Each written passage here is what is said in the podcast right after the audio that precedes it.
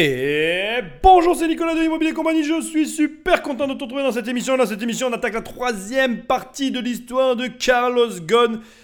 Et euh, voilà, on va vraiment euh, ben, ben, finir en apothéose avec euh, plusieurs, voilà, plusieurs interviews. Il faut vraiment que tu aies écouté la première et la deuxième grosse partie pour arriver ici.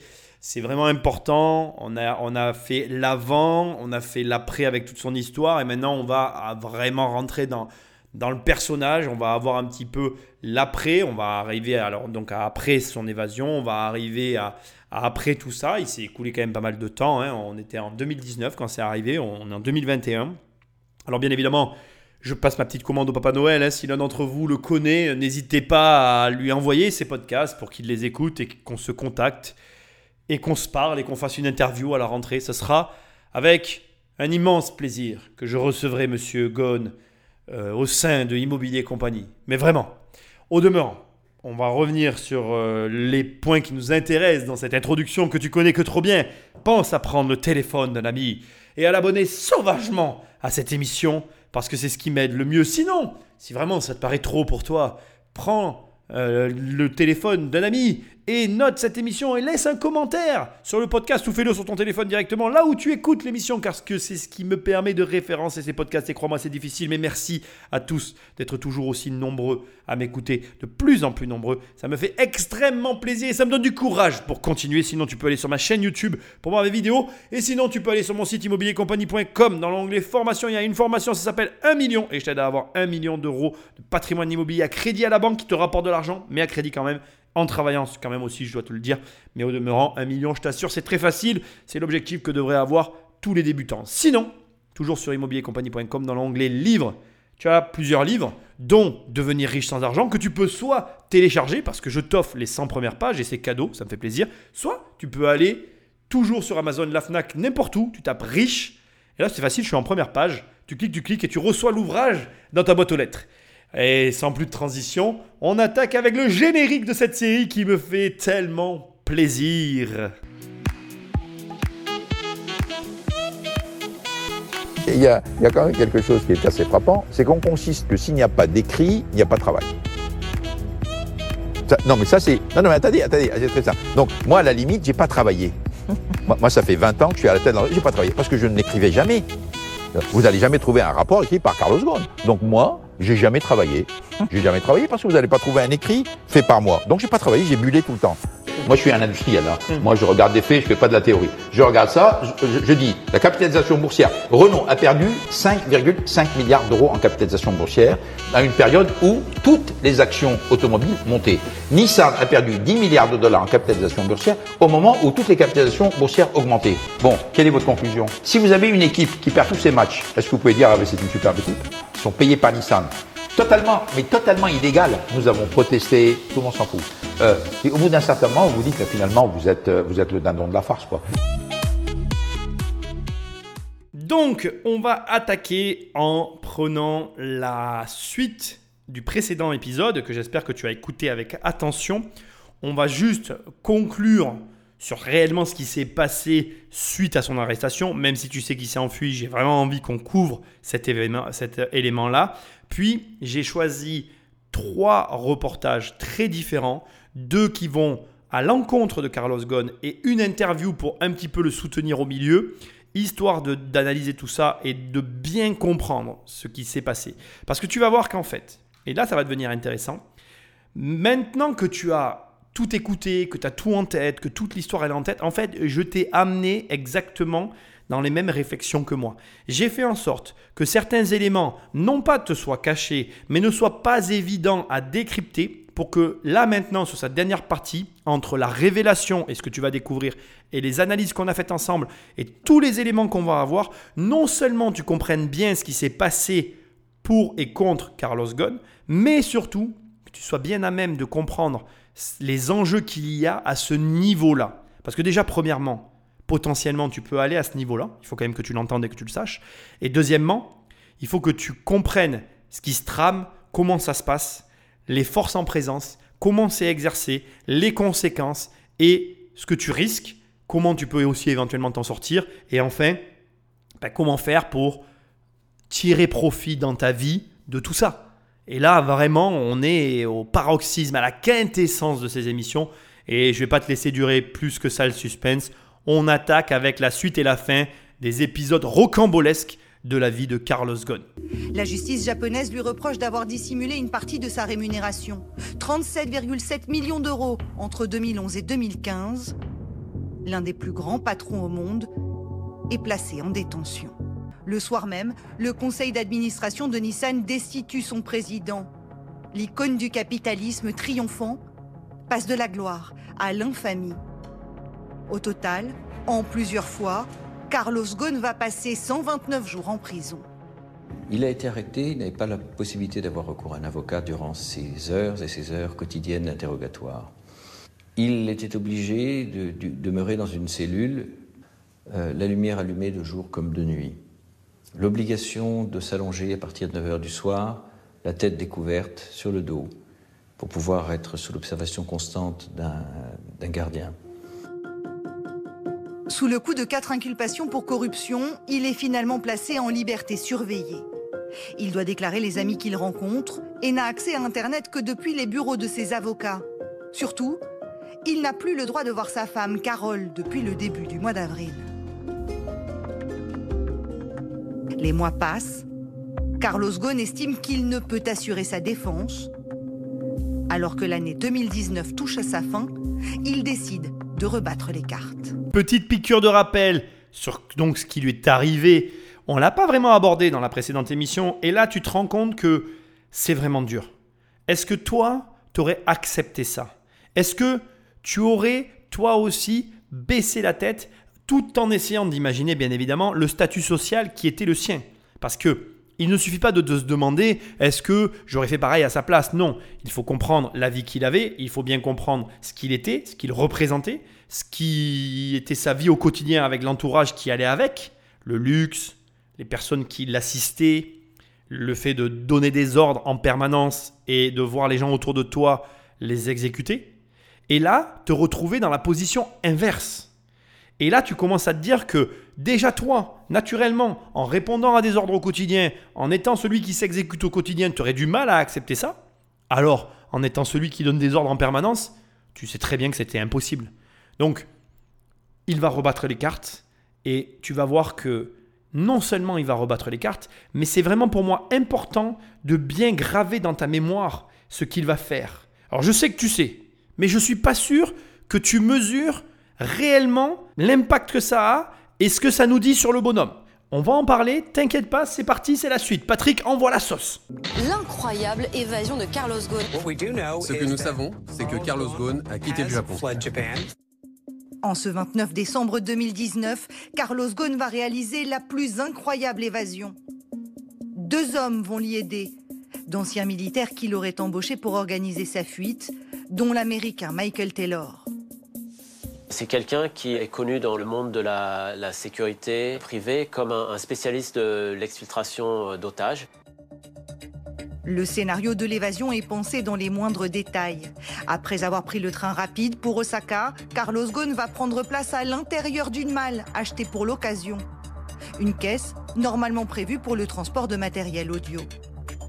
Une de ces malles euh, effectivement, était percé de trous, donc on peut imaginer qu'il pouvait respirer grâce à cette, euh, aération euh, faite sur mesure, en quelque sorte. Sous le nez de la police, caché dans sa malle, Carlos Ghosn est chargé à bord d'un petit jet privé.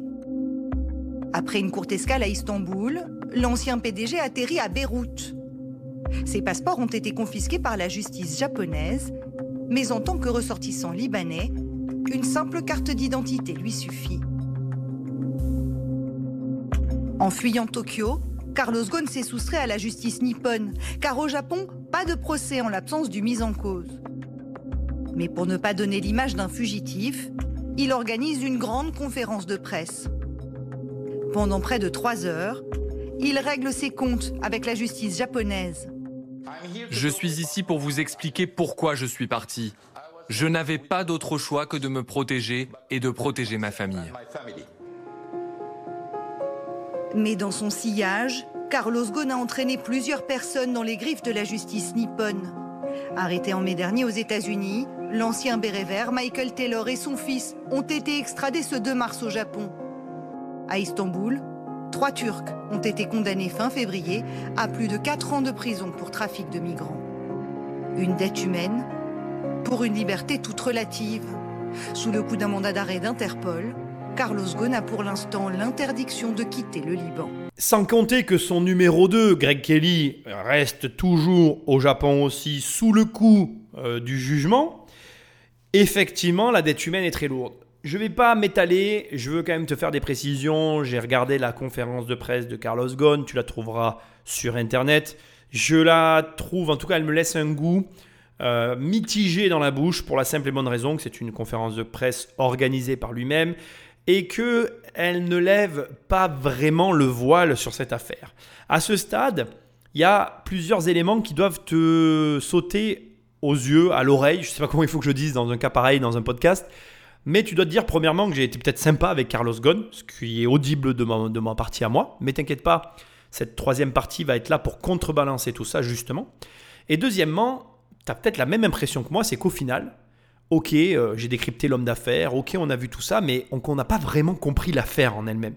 Je ne sais pas si ça t'a fait le même effet qu'à moi, mais si aujourd'hui, après ces écoutes de finalement 4 heures quasiment, si tu as tout écouté, et je t'en remercie, tu es là à te dire, ouais, je comprends plus ou moins ce qui s'est passé, mais dans les détails, je ne suis pas certain.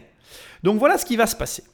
J'ai trouvé vraiment deux interviews, si c'est qu'on puisse dire, deux vidéos, on va dire ça comme ça, qui pour moi que je vais remonter euh, pour les besoins de cette émission, je vais garder les, points essentiels qu'on va décrypter ensemble, qui sont à charge, qui sont contre Carlos Ghosn et qui vont réellement nous permettre de comprendre ce qui s'est passé et une interview de Carlos Ghosn qui va venir au milieu. Donc là tout de suite, on va rentrer dans le vif du sujet et on va essayer de comprendre ce qui s'est passé. Ensuite, on écoutera une interview de Carlos Ghosn que j'aime assez parce que je trouve qu'elle est punchy et elle va nous permettre un peu de contrebalancer la partie négative pour un petit peu avoir de positif. Puis on refinira sur une touche négative parce qu'il y a quand même des choses à dire sur Carlos Ghosn. Tout n'est pas rose et tu vas voir que tu vas peut-être découvrir des choses sur toi, mais beaucoup de choses sur Carlos Ghosn et j'espère que tu vas comprendre à quel niveau ça joue, les enjeux, ce qui se passe et ce qui se passe aussi dans ta vie parce qu'indirectement, il faut que tu comprennes ça et c'est vraiment important, c'est que tout ce qui touche le très haut niveau, donc là on est sur le très haut niveau de la finance,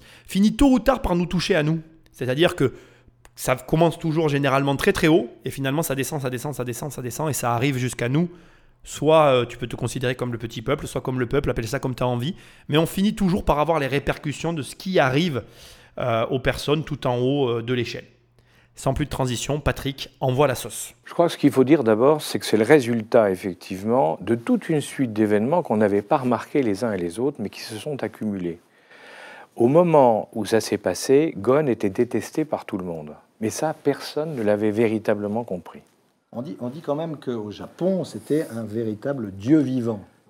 Ah oui, parce que quand il a été envoyé en mars 99 euh, au Japon pour redresser Nissan. Nissan était en perdition, maintenant on parle de Nissan, sa position très importante, mais Nissan était en perdition. Il a, il a été envoyé là-bas, et la surprise générale des Japonais, qui ne pensaient pas qu'un étranger était capable, un gadji, comme ils disent, était capable de redresser une boîte japonaise, en trois ans, il a redressé la société. Donc ça a été un triomphe. Du coup, c'est devenu un héros de manga, comme on dit là-bas. C'est devenu, c'était le père spirituel. Ils, ont même dit qu'il devait être ministre de l'industrie. Enfin, c'était, on était dans le, dans le fantasme. Donc, ça, il était devenu un personnage étonnant et ça marchait très bien. Et puis, les choses se sont gâtées assez vite parce que d'abord, il a commencé à voyager par son métier, hein, puisqu'il fallait qu'il tourne dans le monde entier. Mais il tournait vraiment beaucoup, puisqu'à la fin, il était en dehors du Japon à peu près 280 jours et on dit qu'il passait 240 nuits dans les avions, donc ça, à peu près, ça montre qu'il se déplaçait beaucoup. D'un autre côté, il a aussi commencé à avoir un caractère de plus en plus difficile, enfin il a eu progressivement un caractère de plus en plus difficile, de plus en plus dictatorial, et même au Japon, il trouvait qu'il était abusif. Euh, et, oui, c'est pas peu dire. Hein. Et, et, enfin, euh, il a commencé à vivre en menant un train de vie démentiel, parce qu'on s'est aperçu qu'il avait un amour de l'argent immodéré, euh, qui faisait qu'il avait des dépenses dans le cadre de la société qui dépassaient tout ce qu'on pouvait imaginer. Alors tout ça, ça a effectivement exaspéré les, les, les, Japonais. Et il y a eu un dernier point, il ne faut pas oublier, parce que c'est la clé de, la première, de, la première partie de cette affaire, c'est que l'année dernière, Nissan n'a pas eu de bons résultats. Et euh, il, a, il, a, laissé son directeur général, Hiroto Saikawa, qu'on va retrouver après, tout seul face à la presse et à tout le monde pour justifier les mauvais résultats. Et son directeur général a jugé que son patron l'avait abandonné en race campagne. Et pour lui, japonais, c'était une humiliation absolue il lui avait fait perdre la face. Ce qui explique beaucoup de choses sur ce qui s'est passé cette année. Pour commencer, ce qui est important dans ce qui vient d'être dit, et qu'il faut que tu te rappelles, c'est que comme tu vas le voir, c'est un ensemble d'éléments qui ont conduit Carlos Ghosn là où il a finalement arrivé, c'est-à-dire en prison. Et tu vas voir, quand toutes les pièces du puzzle vont s'assembler, tout va s'éclairer dans ta tête. Tout à l'heure, tu dois te dire, attends, t'as pas parlé d'un truc que tu as dit que tu allais parler, c'est du fait qu'il soit allé dans la malle. Et pour moi, ce détail de l'histoire, est capital. Parce que je vais te dire quelque chose. Je suis claustro. Enfin, je suis un drôle de claustrophobe. Je suis pas vraiment claustrophobe en fait. La vérité, c'est que si je sais que je suis enfermé et bloqué, c'est là que je vais devenir claustro. Mais la vérité aussi, c'est que j'ai été plusieurs fois capable dans ma vie de faire des choses qui prouvent que je ne suis pas claustrophobe. Par exemple, on avait eu à un moment donné des logements avec un vide sanitaire de 40 cm dans lequel personne ne voulait aller. Et crois-le ou non, mais c'est moi qui ai fait à un moment donné des travaux de plomberie dans ce vide sanitaire, alors que je te dis que je suis claustro. Bref, là où je veux en venir, c'est que pourquoi moi, un mec claustro, est allé dans un vide sanitaire de 40 cm Pourquoi Carlos Ghosn est allé dans une valise C'est un trait de caractère des personnes qui ne reculeront devant rien, ni personne. Mais quand on dit qu'on recule devant rien, en général, on recule devant rien ni personne. Bon, bref, tu connais la phrase. Et ça, c'est important parce que ça va étayer ce qui vient d'être dit. En fait, tu l'as déjà remarqué, parce que depuis le début qu'on décrit cette histoire de Carlos Ghosn, tu as très bien compris que cette personne-là était une personne autoritaire qui ne reculait devant rien ni personne, et tous ces traits de caractère, y compris le fait qu'on les surnommait le petit Napoléon, n'ont pas été ici dans toute cette histoire disséminés au hasard. C'est-à-dire que, d'une façon ou d'une autre, tu l'as pressenti que nous sommes devant une personne avec un extrêmement fort caractère qui n'hésite pas à écraser les autres et qui avance coûte que coûte vers une direction. D'ailleurs, je te rappelle qu'il a quitté Michelin où il avait un poste, la plupart des gens se seraient contentés de ce poste pour devenir le numéro 1. Et s'il est allé chez Renault, c'est parce qu'il savait qu'il allait pouvoir devenir le numéro 1. Tout ceci va encore dans le sens de ce que l'on vient d'entendre. Et là encore, tu dois comprendre une chose, c'est que l'ambition est quelque chose de très bien dès l'instant qu'elle ne te dévore pas et qu'elle ne dévore pas les gens qui t'entourent. Et d'ailleurs, je suis quelqu'un de très ambitieux et je vais te partager ma vision des choses.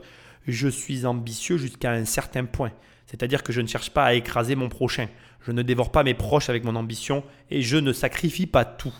Maintenant, c'est vrai aussi que le problème des gens ambitieux dont je fais partie, c'est qu'on n'hésite pas à rentrer dans l'autre, qu'on n'hésite pas à confronter l'autre et qu'on le met parfois et souvent même face à des choix que nous nous faisons et que nous imposons indirectement à ceux qui nous entourent sans même parfois prendre ni la température, ni le ressenti, ni même l'avis de ces mêmes personnes. Et Carlos Ghosn est fait dans le même bois que moi. Il est de ce genre de personne qui avance quoi qu'il arrive, au détriment parfois de ses proches.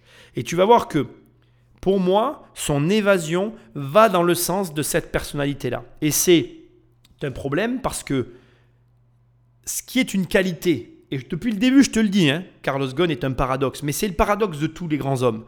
Ce qui est une qualité que moi je prône, celle qui consiste à n'écouter personne, est un défaut quand des signaux faibles laissent présager de ce qui va arriver, alors que tu les as sous le nez et que tu préfère ne pas les regarder pour aller à l'objectif que tu t'es fixé. Je vais te le dire autrement et tu vas comprendre. Je suis comme ça et beaucoup de gens sont comme ça malheureusement dans le business.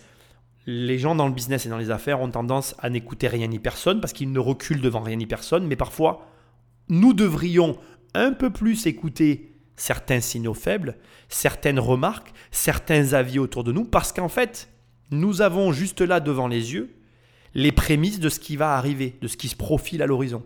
Et je crois, très sincèrement, et tu vas le voir maintenant, que Carlos Ghosn avait tous les indices qui étaient là sous ses yeux et qui montraient la direction dans laquelle il était en train de s'engager et dans laquelle il s'est malgré tout engagé, alors que sous son nez, il avait les moyens d'éviter la catastrophe qui lui est arrivée. Alors, euh, euh, en France, tout le monde se rappelle hein, qu'il euh, y avait déjà eu un combat contre un certain ministre de l'économie et des finances qui s'appelle Emmanuel Macron, si je ne m'abuse, enfin qui à l'époque était ministre et qui n'acceptait pas sa volonté d'augmenter son salaire déjà énorme. Oui, bah, il faut se souvenir à l'époque hein, que Carlos Ghosn, si on cumule son salaire français et son salaire japonais, était de très loin l'homme le, plus payé de tout le 440 français. Et même déjà avec simplement sa rémunération française, il était déjà numéro 2. Donc ça a exaspéré l'État au moment où l'État avait justement décidé de limiter à 450 000 euros les salaires des présidents de sociétés étatiques, ou du moins dans lesquelles l'État avait un intérêt.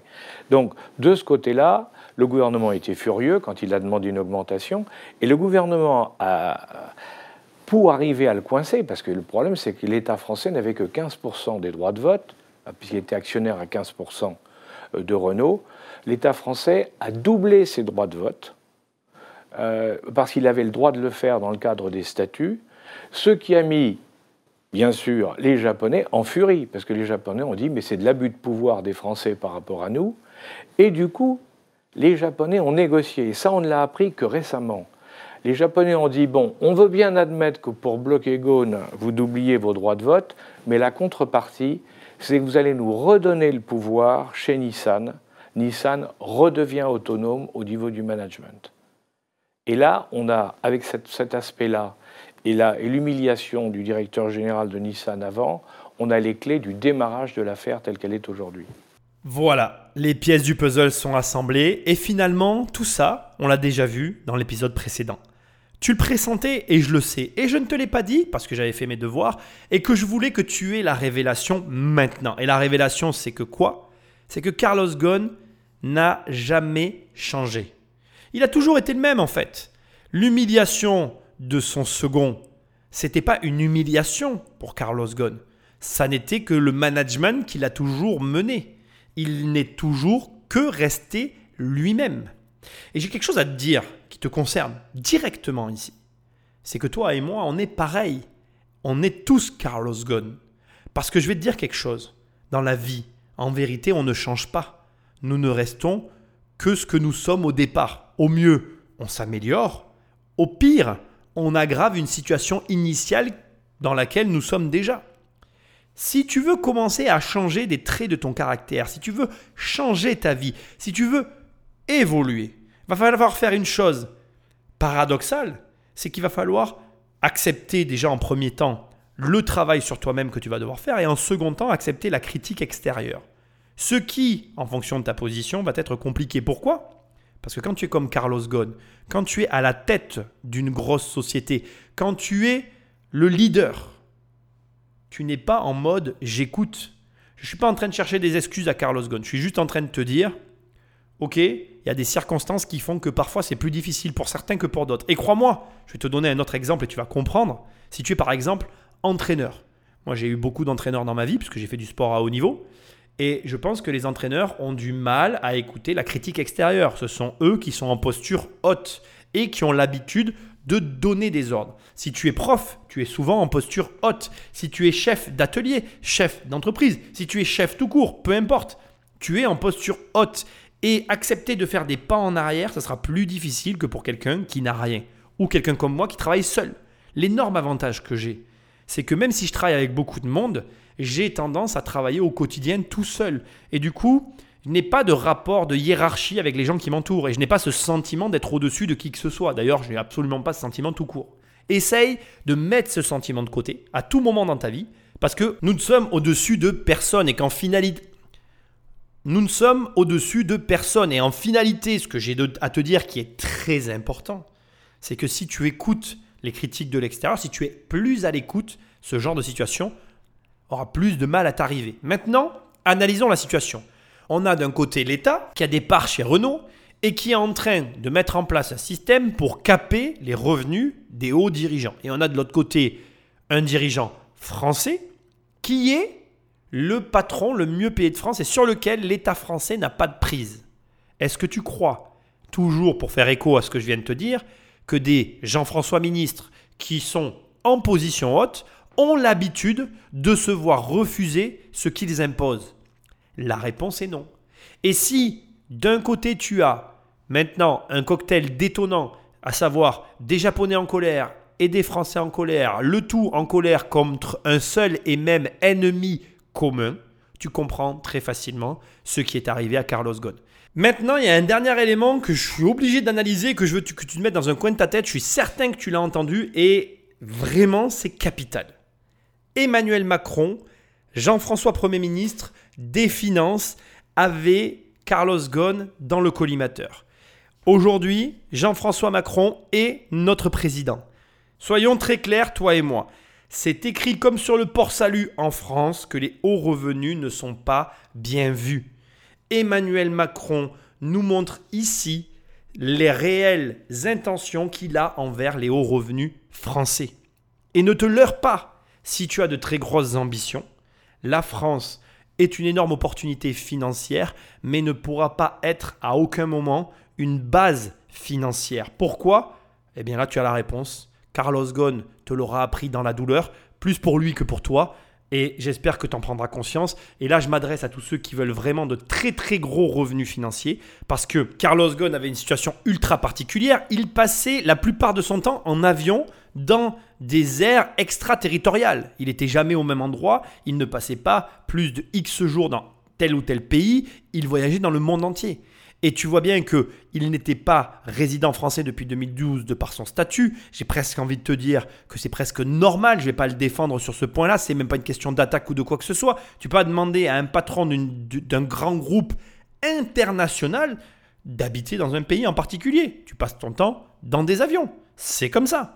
Et là, tu vois le résultat des courses. Alors vraiment, voilà, on parle de gens qui veulent gagner des millions par mois. Je m'adresse vraiment aux personnes qui ont ces ambitions-là. Si c'est tes ambitions, tu comprends là ici que la France n'est pas calibrée pour ça. C'est un malheur, parce que j'aimerais pouvoir parler autrement de mon pays, mais c'est une réalité. En fait, on s'aperçoit que Carlos Ghosn s'opposait à tout le monde. Oui, alors absolument, parce que si on prend les Français, il avait voulu, il voulait, bah, en dehors de son salaire, il voulait avoir les mains libres. Alors il avait cherché à se faire une alliance avec les Américains pour fusionner les sociétés et à ce moment-là dire aux Français, bah, vous ne représentez pas grand-chose. Avec Nissan, il a essayé de faire la même chose quand il a repris Mitsubishi.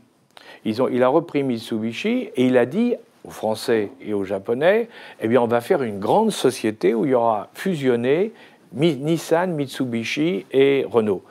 Nissan était le grand perdant de l'affaire, parce que si on fusionnait les trois, bah, eux n'étaient pratiquement plus rien. Les Français, curieusement, parce qu'ils n'étaient pas gagnants, n'ont rien dit. Hein, mais ce qui s'est passé, c'est que quand même, pour les Japonais, comme c'était inacceptable de voir Nissan euh, être dilué dans une affaire comme ça, dans un rapprochement comme ça, ils ont cherché par tous les moyens à faire tomber Gon. Donc il y avait l'État japonais qui voulait le faire tomber à cause du rapprochement, l'État français qui ne lui pardonnait pas son salaire, et les gens de Nissan qui disaient il est insupportable, il faut qu'on s'en débarrasse. Donc tout, tout était mis en place pour ce qui est arrivé. Est-ce que de s'opposer à tout le monde, c'est forcément négatif? Est-ce que cette histoire ne peut pas être vue sous différents angles? Est-ce que réellement, il n'y a pas dans ce qui vient d'être dit des choses qui ne sont pas choquantes? Est-ce que tu crois qu'un salaire est une raison pour être en colère contre quelqu'un? Est-ce que tu penses que dès l'instant qu'il a initié ce mouvement, au lieu d'être en colère, on n'aurait pas pu le soutenir pour avoir le plus grand groupe français automobile? Est-ce que tu crois pas que les grands visionnaires le sont envers et contre tous? Je n'ai pas les réponses à ces questions. Et je comprends qu'elles sont sulfureuses et dérangeantes parce que d'un côté, on va pas nier que toutes ces personnalités-là euh, quand j'entends qu'elles sont infernales, j'ai l'impression qu'on parle de moi. Moi, ma mère, elle me dit, euh, ça doit être très dur de vivre avec toi. Parce que je ne dis pas que j'ai une grosse personnalité, mais je dis que dès l'instant que tu es prêt à faire beaucoup de choses pour avancer dans une direction, les gens autour de toi subissent forcément et fatalement tout ça. Il faut comprendre que par exemple, en ce qui me concerne, mon patrimoine a écrasé ma vie personnelle. Et que, je vais être tout à fait transparent avec toi aujourd'hui, ma femme est la première femme qui a accepté que mon patrimoine écrase ma vie personnelle. Est-ce que ça fait partie de tes critères de choix d'une fille? Je ne crois pas. Et ce que je suis en train de te dire, c'est que Carlos Ghosn, on parle jamais de sa vie privée, mais ça devait être le chaos. Est-ce que tu penses qu'en étant dans un avion en permanence, ça pouvait pas être le chaos? Est-ce que tu crois pas que à détruire ta vie, tu n'es pas prêt à un moment donné à obtenir le meilleur résultat ou rien? C'est-à-dire que tu ne fais pas les choses s'il n'y a pas derrière un vrai objectif. Tu ne vas pas jouer à un jeu si ce que tu gagnes ne vaut pas tout ce que tu perds. Parce que rien n'est tout blanc ou tout noir dans la vie. Tout est en vrai, c'est gris. Et tous les gens comme moi, comme Carlos Ghosn, comme toutes ces personnalités un peu folles, qui vont avoir tendance à ranger les choses dans des cases, on le fait pour accepter ce qui se passe. Et la vérité, c'est que Carlos Ghosn, il a mené une vie pour accepter ce qu'il subissait. C'est-à-dire que tu ne peux pas dissocier de ces personnalités-là l'aspect je fais comment moi pour accepter ce que je subis tu es peut-être là à rêver de gagner beaucoup d'argent, etc. Mais tu n'as aucune notion de ce qu'il faut faire pour y arriver. Tu n'as aucune notion de ce que tu vas devoir subir. Des soirs où tu vas devoir rentrer et annoncer à ton couple que ben, peut-être il va falloir faire ça et que c'est nous qui allons subir les conséquences en premier lieu. Mais regarde, grâce à ça, on va en arriver là. Et l'autre te regarde dans les yeux et te dit Mais moi, j'en ai rien à brère en fait. C'est de toi que dont il est question. C'est pas de moi. Pourquoi moi, je devrais subir tes choix? Et qu'est-ce que tu réponds à ça? Carlos Ghosn, tu crois qu'il a dû le dire combien de fois à sa femme? Allez, viens, on va vivre au Japon. Ben euh, oui, mais je parle pas japonais. Ah oui, mais c'est comme ça. Alors ça s'est pas passé comme je suis en train de te le dire, mais à aucun moment dans ces histoires-là tu vas en entendre parler. Les Français, ils sont là à dire Oh là là, le méchant, il a un gros salaire. Mais est-ce que tu crois pas que c'est la moindre des choses pour le dédommagement de ce qu'il a vécu? Jamais il est question de ça. Jamais on te dit Tiens, regarde, je vais juste te donner un exemple. Hier, avec ma carte perso, j'ai acheté un truc au boulot. Si demain j'ai un contrôle fiscal, on va me dire Oh oui, mais monsieur, euh, oui, bon, d'accord, très bien. Et ça, on n'en parlera pas. Mais en fait, il faut que tu comprennes que pour des gens comme ça, où l'abnégation, la dévotion, ce mot est très important pour moi, la dévotion, la dévotion est totale pour leur business, eh bien, il n'y a pas de limite en fait, c'est flou dans leur tête et à tous les niveaux. Et je te parle de ça maintenant parce que tu vas voir qu'on va continuer dans l'affaire Carlos Ghosn et tu vas te voir que c'est flou pour lui, c'est flou pour nous, c'est flou pour tout le monde. Et le problème, c'est que moi, ce qui m'attriste, c'est que les Japonais regardent la différence culturelle. Et je suis très triste. Nous, on n'est pas content pour un salaire. Les Japonais, ils sont pas contents parce que leur emblème national est touché, parce que leur honneur touché. Je ne crois pas que dans la phrase, nous les Français ou dans cette affaire, on n'a jamais été touché parce que les Français, on était en train de perdre le premier groupe mondial. Il est où l'honneur français? Je crois que ça fait longtemps qu'il a disparu. Et je crois qu'on devrait plutôt se soucier de comment faire en sorte que les gens respectent leur pays et aient de l'honneur pour leur patrie, plutôt que d'être outrés du salaire que prend l'un de ses dirigeants. Je dis ça, je dis rien, mais à la fin, tu vas en avoir marre que je répète nécessairement cette phrase. 21 jours après son arrestation, Carlos Ghosn est inculpé pour dissimulation de revenus par le procureur et sa garde à vue est donc prolongée. Alors là, à l'évidence, le motif d'arrestation est très discutable. Et c'est là où on commence à rentrer dans, la partie, je dirais, complexe de l'affaire. C'est discutable parce que l'accusation repose sur un fait, celui de la retraite. À savoir qu'on le procureur lui dit Monsieur, vous n'avez pas déclaré la retraite que qu'on constituait pour vous chez Nissan et que vous alliez toucher à votre départ de Nissan. Pour que chacun comprenne bien, donc ça veut dire, vous touchez, certes, on vous met de l'argent sur votre compte aujourd'hui, mais vous ne touchez pas, on vous le donnera à votre départ. Et le procureur dit, mais vous auriez dû le déclarer et payer des impôts là-dessus. Donc évidemment, on voit que c'est quand même très spécieux. Et de ce fait, bien sûr, Carlos Ghosn, bon, lui et tout le monde dit mais c'est pas sérieux.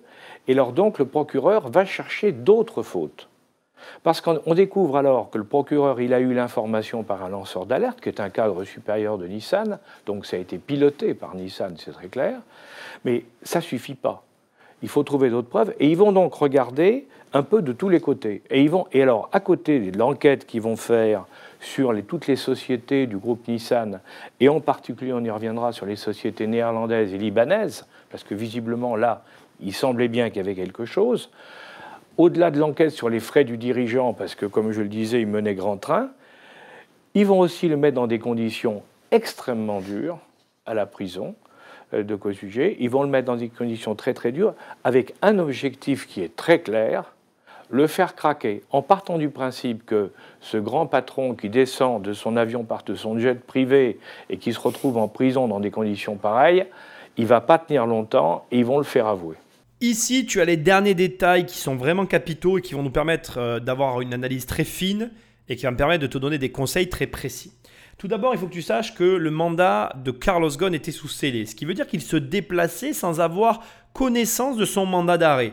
D'où la mise en scène de l'arrestation devant l'avion, très impressionnante, mais qui fait vraiment préparer et qui nous laisse sous-entendre qu'il y a un complot. Mais ça, on va le garder dans un coin de notre tête, on en parlera dans la conclusion de cette première partie.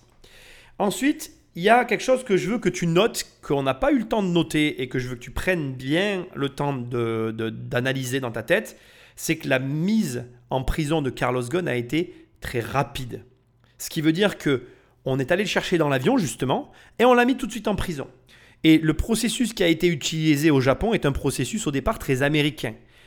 C'est-à-dire qu'en gros, on te met en prison alors que finalement on n'a pas tant d'éléments que ça. Là, tu te rends compte, on a enfin, on a fait pas mal d'analyses. Euh, l'émission dure depuis un certain temps. Et il n'y a que maintenant qu'on sait qu'il est arrêté en réalité, non pas pour ce que Henri Nada, qui a témoigné au procès, a sous-entendu, à savoir, je te rappelle que je t'ai dit que lui a dit qu'il avait dissimulé au fisc de l'argent.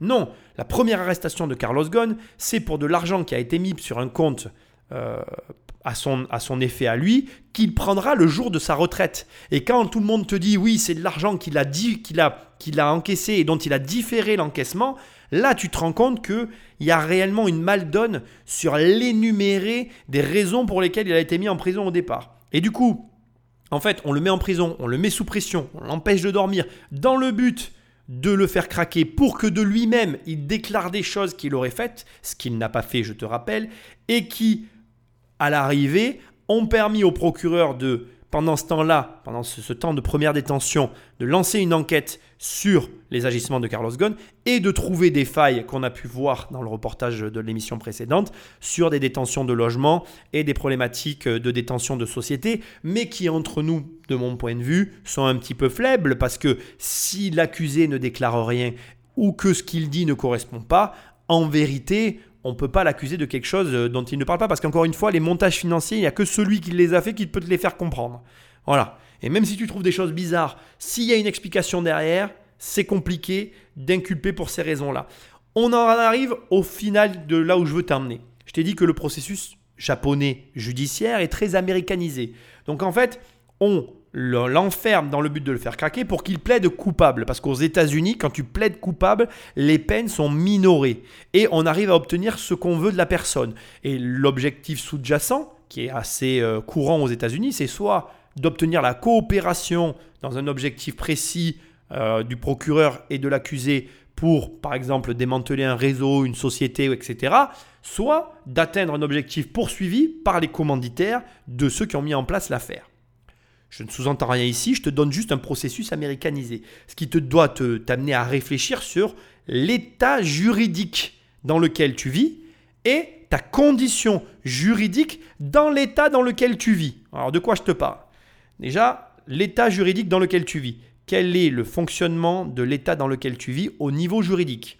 En France, la preuve, elle est à charge de l'accusé, de la défense. C'est-à-dire que moi je t'accuse, et c'est à toi de prouver que j'ai tort. C'est comme ça que ça fonctionne. Et quelle est ton, ta position juridique dans ton état? C'est-à-dire que est-ce que tu as un avocat? Est-ce que tu es entouré à ce niveau-là? Tu vois, on va continuer maintenant l'analyse parce que tu vas comprendre que tu en as besoin où que tu vives, qui que tu sois. L'avantage de Carlos Ghosn, c'est sa médiatisation. Et là aussi, ça a été dit. Ça joue carrément à sa faveur. C'est ce qui lui permet aussi de, quelque part, arriver à bénéficier plus ou moins. Alors il faut que tu saches que lors de sa première détention, jusqu'à ce qu'il arrive, et là on va aussi en parler, à avoir euh, une liberté sous caution, il n'est même pas... Personne n'en parle en fait. On sait juste qu'il se fait arrêter puisque son arrestation est médiatisée, puis on n'entend plus parler de Carlos Ghosn. Et en fait, sa, sa médiatisation n'aura lieu qu'une fois son évasion accomplie. Donc ça veut dire que il faut bien comprendre tout ce qui s'est passé. Et il va pouvoir s'évader qu'une fois qu'il aura sa liberté sous caution. Maintenant, je t'explique, tu comprends. Il sort de l'avion et là, il va en prison. De là, son avocat vient à sa rescousse. Qui est son avocat? D'où la question que je t'ai posée tout à l'heure. Qui est ton avocat? Si tu prends l'avocat de ta boîte, l'avocat qui va arriver lorsque tu es en prison, c'est l'avocat de ta boîte. Ça n'est pas ton avocat. Quels intérêts il défend? Question subsidiaire mais néanmoins importante. Cet avocat qui arrive, et qui défend peut-être tes intérêts, S'il est envoyé par la personne qui a fomenté le coup, défend-il toujours réellement ses intérêts? Question beaucoup plus grave. Est-il au fait de l'affaire et est-il de connivence avec le tribunal qui s'est dressé contre toi? Oui ou non? Je t'ai pas demandé si c'était possible. Je t'ai juste demandé si oui ou non il avait un lien avec tout ça. Comme c'est l'avocat de ta boîte, les questions penchent plus d'un côté que. Enfin, les réponses aux questions penchent plus d'un côté que de l'autre. Ce qui veut dire que. Maintenant, on remet tout dans le contexte. Carlos Ghosn descend de l'avion. Il prend l'avocat avec lequel l'entreprise a l'habitude de travailler. Sauf que là, il ne se passe rien. Pour qui travaille cet avocat? Deuxième étape dans la tête de Carlos Ghosn, quand il voit tout ce qui est en train d'arriver, il prend un avocat qui le défend lui. C'est-à-dire que il change d'avocat parce qu'il se rend très rapidement compte que l'avocat qu'il a obtenu n'est pas l'avocat qui défend ses intérêts, mais l'avocat qui défend les intérêts de son entreprise, qui dans le cadre du procès dans lequel il se trouve, ne sont clairement pas les siens. Quand il obtient son avocat, à ce moment-là, il se rend compte, premièrement, qu'il obtient sa liberté sous caution, deuxièmement, que pour autant, il n'aura pas d'issue au processus japonais qui, je te le rappelle, est calqué sur le processus américain, à savoir que l'objectif, c'est même avec une bonne défense, qu'il plaide coupable. Donc, l'évasion se présente comme sa seule option. Et là, tu comprends ce qui s'est passé dans la tête de Carlos Ghosn. Quand tu remets tout dans le contexte, qu'on aime ou qu'on n'aime pas, qu'il ait détourné ou pas de l'argent, c'est pas possible que ça se passe comme ça. Alors je te rassure, hein, si tu es en France, ça pourra pas t'arriver. La France n'est pas calibrée ni comme les États-Unis, ni comme le Japon, à ce niveau-là. Mais à l'inverse, il pourra t'arriver d'autres choses. Et par exemple, la question que je t'ai posée tout à l'heure sur le fait que les avocats soient de connivence avec la Cour, ça, c'est plus plausible selon, encore une fois, les affaires auxquelles tu es soumise et ce qui va se passer. Je ne vais pas rentrer ici dans un débat sur le droit et le fonctionnement du droit français que je connais assez bien, parce que je ne veux pas que l'émission dure des heures et que mon objectif, encore une fois, c'est que tu comprennes de quoi il est question. Par contre, on arrive à la conclusion de ce premier reportage que j'ai énormément coupé. Et je veux vraiment te dire une chose qui est très importante, c'est que tu dois avoir ton propre avocat qui défend tes propres intérêts, avec lequel tu travailles. C'est capital. Et à la fin de cette série, si tu ne l'as pas, c'est juste que tu n'as rien compris. Si tu veux devenir un grand patron, si tu veux être un grand patron, tu dois avoir cette personne dans ton entourage. Je te le redis, si tu ne l'as pas à partir de maintenant, c'est que tu n'as rien compris. Il faut se préparer juridiquement et il faut se préparer moralement. Parce que dans ce qui a été dit, vous avez pu remarquer que nous sommes dans une compétition mondiale, les États ne se font pas de cadeaux, les entreprises sont souvent en liaison étroite avec les États. Nissan a travaillé avec le gouvernement japonais, il n'y en a pas le moindre doute. Dans l'affaire Alstom, il est évident que entre General Electric et les Américains, il y avait, et l'État américain, il y avait même pas l'épaisseur d'une cigarette. On voit bien que maintenant, tout ça se tient. Et donc, il faut être préparé, et préparé moralement, préparé juridiquement, avec des bons avocats, et comme on l'a dit, des avocats qui soient sûr, qui soit là pour vous défendre et non pas pour vous enfoncer. Et pour terminer, je voudrais dire qu'il y a eu deux affaires, en définitive, dans le monde de l'automobile en, un, en deux ans qui viennent de marquer l'histoire. La première, c'est l'affaire Volkswagen. Volkswagen est devenu leader mondial de l'automobile et quelques mois plus tard, scandale de la, vous savez, des, contrôles anti-pollution et des non-applications des normes anti-pollution et Qu'est-ce qui se passe? Ben, Volkswagen perd la première place. À ce moment-là arrive Renault, le groupe Alliance, qui prend la première place. Quelques mois plus tard, c'est Carlos Ghosn qui tombe. Alors la question que je me pose, c'est est-ce que c'est une fatalité ou est-ce que c'est autre chose? Et je ne vais pas te cacher que cette dernière phrase, je la trouve exceptionnelle. Parce que réellement, c'est assez drôle comme concomitance d'événements. Premier groupe Volkswagen. En plus, je vais pas te le cacher, j'avais commencé à regarder le reportage sur, M6, sur M6, je suis bête moi, sur Netflix, et puis j'ai arrêté parce que je me suis dit, oh, il faut que je l'analyse sur les podcasts, et puis je l'ai jamais fait parce que c'est un très gros reportage et que j'ai jamais trouvé la solution pour récupérer euh, les documentaires sur Netflix, et que du coup c'est assez compliqué pour moi si je peux pas avoir une base de travail. Bref, pour l'analyse de ce qui s'est passé avec Volkswagen, faudra peut-être que je cherche un autre moyen de le faire, mais peut-être que je le ferai. Mais pour l'instant, c'était prévu, mais c'est pas possible techniquement. Carlos Ghosn, c'était un documentaire que je voulais faire depuis très longtemps, mais je savais qu'il y allait un énorme travail. Là, pour te donner juste une notion du boulot que ça a représenté, je suis sur plus de 15 jours de travail. Je te compte pas les heures que j'ai passées à regarder des vidéos, des vidéos, des vidéos de Carlos Ghosn pour tout comprendre et analyser. Faut que tu saches que l'automobile est à la base, et c'est quelque chose que je répète depuis des années, est à la base du monde moderne. Elle ne pourra pas disparaître, elle nous a permis de vivre ce que nous vivons, et c'est un enjeu colossal pour les États. Il y a une chose qui vient d'être dite et qui est euh, très très très singulière et que je veux que tu intègres. Plus ta société va grossir, plus tu vas avoir une possibilité de t'internationaliser. Et plus tu vas t'internationaliser, plus les États vont venir se mêler de tes affaires. Donc fais très attention aux objectifs que tu convoites parce que chaque objectif implique des conséquences et tu es prêt à en assumer les conséquences. Ce que je t'ai dit à la fin de mon commentaire, c'est ce que lui-même a redit. Tu dois te préparer juridiquement. Aujourd'hui, bien plus qu'hier et demain, encore bien plus qu'aujourd'hui. Pourquoi? Parce que on va vers la mondialisation et tu vas devoir commencer à intégrer notamment des enjeux très forts tels que les puissances économiques en présence et les forces juridiques en présence. C'est une chose dont on ne te parle jamais, mais je vais te donner un exemple qui est criant de vérité, mais si demain tu te retrouvais dans un procès contre les États-Unis, en étant toi petit français, tu as 80% de chances de te ramasser, juste parce que tu es dans le mauvais pays. C'est pas parce que tu auras tort, c'est juste parce que tu es dans le mauvais pays. Et tu vas devoir intégrer tout ça. Parce que si tu as de grosses ambitions, ben forcément, ça doit rentrer en ligne de compte, premièrement. Mais surtout, tu dois t'y préparer. Pour pas qu'il t'arrive comme Carlos Ghosn.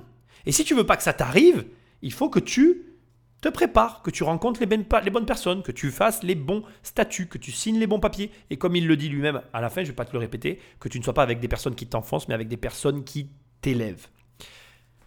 On n'aura pas le fin mot de cette histoire. Carlos Ghosn, comme tu l'as compris, reste en liberté au Liban et reste un personnage mystérieux. Mais je ne peux pas te laisser sur cette note-là parce qu'il y a encore des éléments négatifs le concernant que nous devons voir. Et donc à partir de maintenant, on va balayer quelques éléments qui ont été mis de côté le concernant durant toute sa période de, dirigeant au sein de Renault pour ensuite finir avec son interview. Chez Renault, il va poursuivre cette action de chercher à maximiser la réduction de coûts, euh, réaliser des économies d'échelle.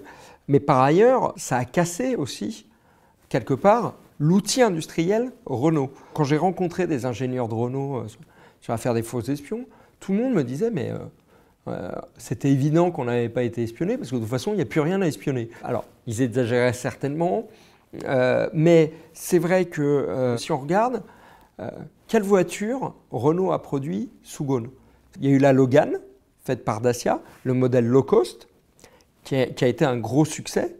Mais en fait, c'est Schweitzer, le prédécesseur de Carlos Ghosn à la tête de Renault, qui l'avait lancé. Carlos Ghosn, lui, n'en voulait pas. Euh, alors par contre, là où il a du génie, c'est quand il a vu les prémices du succès, il a déporté les moyens pour mettre le paquet sur la Logan. Donc il a accompagné le succès de, la Logan, mais depuis la Logan, qu'a produit Renault? Ce ne sont que des ressucés, des modèles euh, du passé. Pour moi, Carlos Ghosn, c'est clairement pas un capitaine d'industrie. Euh, c'est pas quelqu'un qui développe l'outil de production, qui développe son entreprise. Il sait la réduire, réduire les coûts. C'est pas un capitaine dans l'industrie au sens euh, le plus noble euh, on peut l'entendre. c'est un capitaliste, c'est quelqu'un qui sait réduire les coûts et favoriser comme ça euh, la cotation boursière. Je trouvais cet argument très intéressant et je ne me voyais pas dans la contre-émission, la, la, troisième partie, ne pas le mettre en avant. Effectivement, effectivement, après mes recherches, j'ai pu constater que ce qui est dit là s'avère exact. Et c'est une réalité qui est d'autant plus euh, intrigante qu'il a réussi à déployer et à gérer plusieurs sociétés, à les déployer dans le monde entier, mais, comme il dit, c'est quelqu'un qui sait réduire les coûts, mais peut-être pas forcément créer. Et c'est une réalité qui, qui, me touche parce que je pense que les créatifs ne sont pas toujours de bons gestionnaires et que les bons gestionnaires ne sont pas toujours créatifs. C'est très compliqué d'avoir dans une seule et même personne toutes les qualités de la terre. C'est pas ce qu'on demande, mais je voulais que tu l'entendes en fait. Et c'est quelque chose qui qui te paraît logique maintenant après tout ce que tu viens d'entendre. Tu te dis mais oui c'est vrai. En fait, on ne parle, quand on parle de, Carlos Ghosn depuis le départ de toutes ces émissions, que de gestion, de réduction de coûts, d'optimisation, de marge. On parle jamais de création, d'innovation. Regarde, maintenant, pense quelques minutes à Renault. C'est des voitures basiques. Qu'est-ce que moi-même je t'ai dit? Renault ne me fait rien. Je suis, et tu le sens, un grand fan de Tesla. Tesla, c'est de l'innovation, de la création. Ça va même au-delà de tout ce que tu peux imaginer parce que c'est aussi un excellentissime gestionnaire, mais je pense que c'est pas lui qui gère, mais qu'il a des gens qui le font, mais tu m'as compris. Et donc très clairement, c'est amusant de se dire que tout ça, tu le savais, tu l'as entendu en ligne de fond, tu l'avais intégré, mais on n'avait pas mis des mots dessus. Et je voulais que tu l'intègres en fait, que c'est valable pour toi aussi, tu ne seras jamais bon en tout. Et donc, comme toi-même, tu, vas être comme Carlos Ghosn, tu seras peut-être un très bon gestionnaire ou peut-être un très bon créatif, mais du coup pas un bon gestionnaire, il te suffit juste de compenser. Et c'est ok, même au très haut niveau, tu as des mecs comme Carlos Ghosn qui ne sont pas des créatifs. Ça ne l'a pas empêché d'avoir une entreprise qui fait des milliards et de gagner des millions. Il suffit juste de l'accepter, de l'intégrer à sa vie et de le compenser. Ce que peut-être Carlos Ghosn n'a pas fait. À tort d'ailleurs, mais qu'il ne l'a pas fait. Donc fais-le. Quelque chose qu'on oublie souvent, bien souvent au passif de Carlos Ghosn, c'est avant l'affaire des faux espions, avant l'affaire Nissan, il y a eu la vague de suicides au technocentre. On a eu pendant euh, un peu moins d'un an euh, une dizaine de salariés qui se sont euh, suicidés, soit sur leur travail ou à leur domicile. Il y avait toute une entreprise de la part de Renault qui cherchait à masquer euh, le fait que c'était lié euh, avec les changements de conditions de travail. C'est-à-dire que quand Ghosn arrive en 2005, il va lancer un plan euh, pour booster Renault et ça demande beaucoup de sacrifices aux salariés, un gros investissement des salariés et une recherche permanente des réductions de coûts. Mais en faisant ce plan très dur, euh, des salariés vont craquer. Les salariés qui se suicident, ce n'étaient pas des moutons noirs, ce n'étaient pas euh, des gens qui ne voulaient pas. Au contraire, c'était des gens qui y croyaient et qui avaient envie de bien faire et qui, sous la charge de travail, sous la pression aussi de leur, hiérarchie et de la hiérarchie intermédiaire, ça ne venait pas directement de Carlos Ghosn, mais sauf ça se répercutait à tous les étages, vont craquer, vont faire euh, des burn-out. Et, sauf que là, leurs burn-out sont tels que ça conduit à commettre euh, l'irréparable. Bien évidemment, tout ça est totalement vrai, j'ai fait des recherches, hein, comme d'habitude, ton humble serviteur est là pour t'éclairer. et euh, en toute sincérité, bon, c'est pas glorieux, il y a eu une dizaine de suicides, je t'ai trouvé une lettre laissée par l'une des, des victimes hein, qui s'est suicidée, on va la lire dans une seconde. Il faut l'ajouter, bien évidemment, tu comprends bien que tu ne peux pas être le cause killer sans qu'il y ait deux euh, dommages collatéraux. Et là, on touche du doigt la partie sombre de la personne. Est-ce que réellement tu as envie pour de l'argent, pour de la reconnaissance, pour de la notoriété et un statut social, d'avoir sur la conscience ce genre d'affaires? Alors, encore une fois, voilà, on est sur euh, une hiérarchie, c'est pas une personne qui en tue une autre, ce sont des gens qui cèdent sous la pression, mais c'est quand même une conséquence du management à la gone. Donc, très compliqué parce qu'on est sur... Euh, ah, comment je vais dire ça? On est sur vraiment l'enjeu qui se cache derrière tout ce que nous sommes, nous, ici, la famille des investisseurs, des entrepreneurs, en train de faire. C'est-à-dire où ça commence, où ça s'arrête. Jusqu'où tu veux aller, jusqu'où tu dois aller pour atteindre l'objectif. Et la vérité, on va se la dire, c'est qu'on est tous affamés, on a tous envie de réussir à un moment donné dans notre vie. Et c'est très bien. Mais je ne crois pas que on prenne réellement conscience de ça. Et un jour, on se prend ce revers dans la figure et on se dit, merde, c'est moi qui ai fait ça alors je ne suis pas dans la tête d'un Carlos Ghosn hein, et je n'ai pas la prétention de connaître ce qu'il a en tête, mais on va lire la lettre ensemble et on en repart dans une seconde, on va pas s'étaler sur le sujet, voilà, tout est dit en soi, mais il faut le supporter, c'est une réalité et c'est une conséquence de son management. Donc, euh, ici on est sur un technicien de maintenance d'une usine de Rouen qui s'est suicidé l'été 2013 dans le technocentre dont il est question ici. Le message dit ceci. Merci Renault, merci pour ces années de pression, chantage aux nuits, où le droit de grève n'existe pas. Ne pas protester, sinon gare. La peur, l'incertitude de l'avenir sont de bonne guerre, paraît-il. Tu expliqueras ça à mes filles, Carlos. en plus, c'est vraiment ciblé, c'est vraiment glauque. Alors on est réellement sur, euh, voilà, on est sur un journal hein, qui a laissé ça euh, sur euh, Internet. Donc la véracité, je ne la connais pas. Mais en tout cas, c'est ce que moi j'ai trouvé dans mes recherches. C'est pas glorieux, faut vivre avec, mais c'est compliqué. Et quand tu remets en perspective avec son salaire en millions d'euros face à une situation comme celle-là, tu peux comprendre aussi qu'il y a un certain malaise vis-à-vis de l'affaire Carlos Ghosn. Bon, on n'en dit pas plus, on continue sur ce reportage qui a été énormément tronqué, sur lequel je me suis concentré pour qu'on ait les derniers éléments relativement négatifs du personnage, pour qu'on puisse arriver à l'interview. Il y a un, Saoudien de mémoire qui euh, va lui prêter euh, la coquette somme, je crois, de 8 millions d'euros pour se renflouer. Euh, et par la suite, il va décrocher un gros contrat avec Nissan dont on n'est pas sûr de la réalité de l'exécution. voilà, il y a tout un tas de choses comme ça. D'après Nissan, je crois, on est quelque chose entre 140 et 300 millions d'euros ou de dollars, je ne sais même plus à l'heure où je vous parle, de, biens, enfin d'argent de Nissan et de Renault qui auraient été détournés. Il y a quand même deux faits qui sont très ennuyeux pour lui. Le gendarme de la bourse américaine, sur la base du dossier Nissan, euh, reprochait à Carlos Ghosn et à Nissan d'avoir dissimulé aux investisseurs 140 millions de revenus, certes non perçus, euh, mais sous la forme de salaires différés et de retraite. Sur la base de ces accusations, Carlos Ghosn et Nissan ont conclu un accord avec le gendarme de la bourse américaine, une amende de 15 millions de dollars, Nissan prenant en charge 14 millions de dollars et Carlos Ghosn 1 million. Certes, ça ne vaut pas reconnaissance de culpabilité, mais ça questionne. Donc euh, on voit bien là qu'il y a un souci dans le, storytelling euh, du complot japonais de Ghosn. Et là, c'est aux États-Unis et Ghosn paye.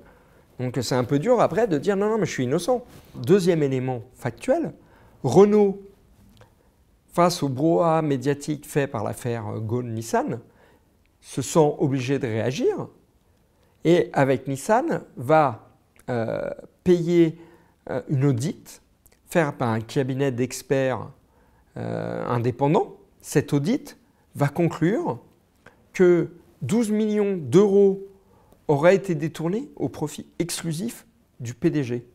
Et par ailleurs, Renault, qui euh, lui sucre toutes ses retraites en disant euh, il y a quand même des graves problèmes éthiques euh, et, des gestions de fonds qui, qui, interrogent dans la gestion du PDG. Enfin, je veux dire, on n'est pas seulement sur quelque chose qui aura été fait en douce par une entreprise nippone avec l'aide de quelques magistrats nippons.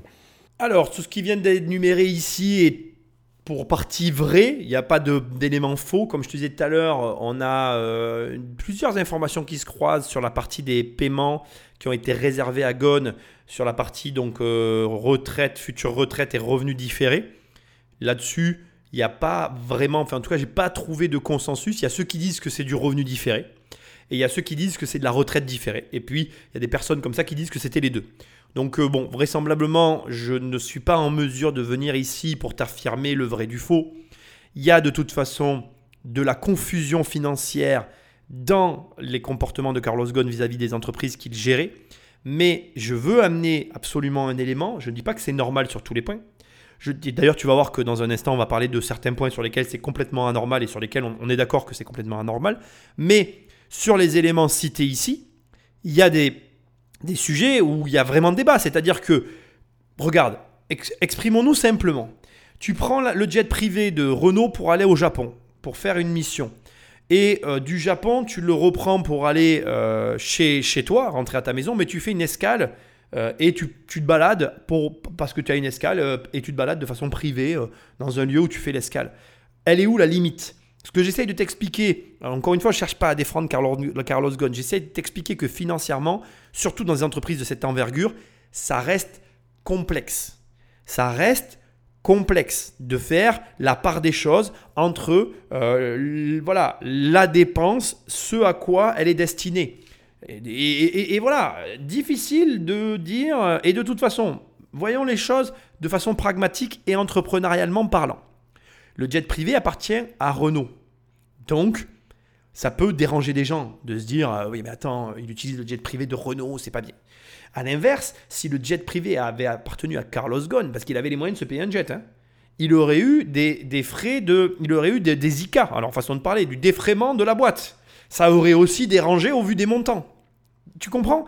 On est dans une configuration où de toute façon, il y a trop d'argent en jeu et il n'y aura pas de bonne solution. C'est l'histoire de l'âne. Je ne sais pas si tu la connais, je te la raconte rapidement. C'est un, homme et son fils, donc un père et son fils, décident de descendre au village pour, avec un âne pour aller chercher à manger.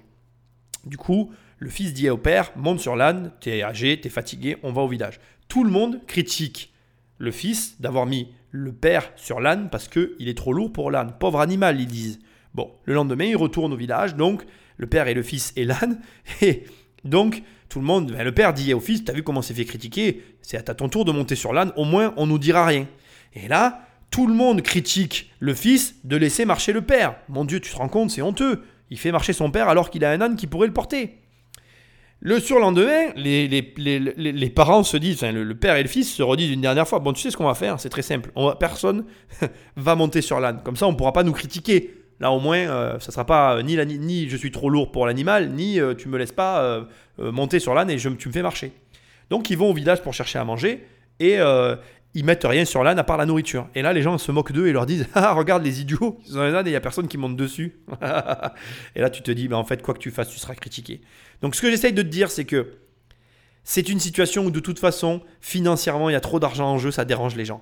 Parce que le commun des mortels ne gagne pas ça. Et je ne cherche pas à défendre Gon, parce que tu vas voir que là encore, je pense que dans les accusations, il y a effectivement des problèmes. Et donc, on va venir notamment à l'homme d'affaires saoudien qui euh, a prêté de l'argent. Alors, pour que je te donne des montants, hein, on est loin des montants. Il a prêté 14,7 millions de dollars soit 12,8 millions d'euros. Il s'agit de monsieur Khaled Al-Jufali, homme d'affaires du Moyen-Orient, qui est entre autres propriétaire d'une société qui se prénomme Jufali Brother et euh, qui, est, donc un des plus gros conglomérats d'Arabie Saoudite et qui est aussi membre du conseil d'administration de l'autorité monétaire d'Arabie Saoudite. Donc on est vraiment sur du gros bonnet quoi. Et il y a eu effectivement des transactions entre eux, avec euh, notamment euh, des sociétés qui portaient le nom de Nissan Gulf, enfin des trucs bizarres. Je ne vais pas te décrire toute cette affaire, mais c'est louche effectivement. Et donc ce que j'essaye de te dire, c'est que de toute façon, il y a euh, sujet à polémique autour de certains transferts de fonds qui ont eu lieu entre Nissan et ce particulier. Donc Gon n'est pas tout blanc dans cette histoire, et surtout que écoute ce que, je vais, que tu vas entendre maintenant, c'est pas glorieux.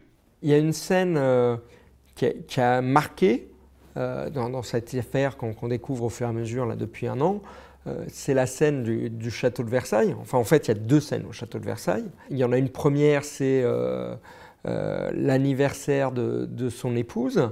mais ça, on n'a pas les, photos. On sait qu'il y avait un luxe inouï, avec des moyens détournés de Renault. Alors, il va dire qu'il n'était pas au courant, il propose de rembourser. Enfin, bref. La plus symptomatique, euh, des, éventuels détournements que la justice pourrait amenée à reprocher à Carlos Ghosn, euh, c'est celle de la fête de l'Alliance. C'était soi-disant une fête pour les 20 ans euh, de l'alliance Renault-Nissan. C'est organisé avec un dîner dans la galerie des batailles et il y a un petit truc à la galerie des glaces. Il y a un feu d'artifice dans les jardins de Versailles. C'est pas ouvert au grand public, bien sûr.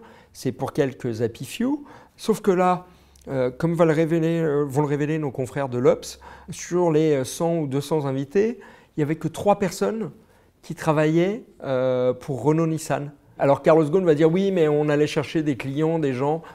En fait, quand on regarde la liste des invités, ce sont essentiellement des proches, des amis libanais de Carlos Ghosn, des membres de sa famille, de sa belle famille, une sphère très privée.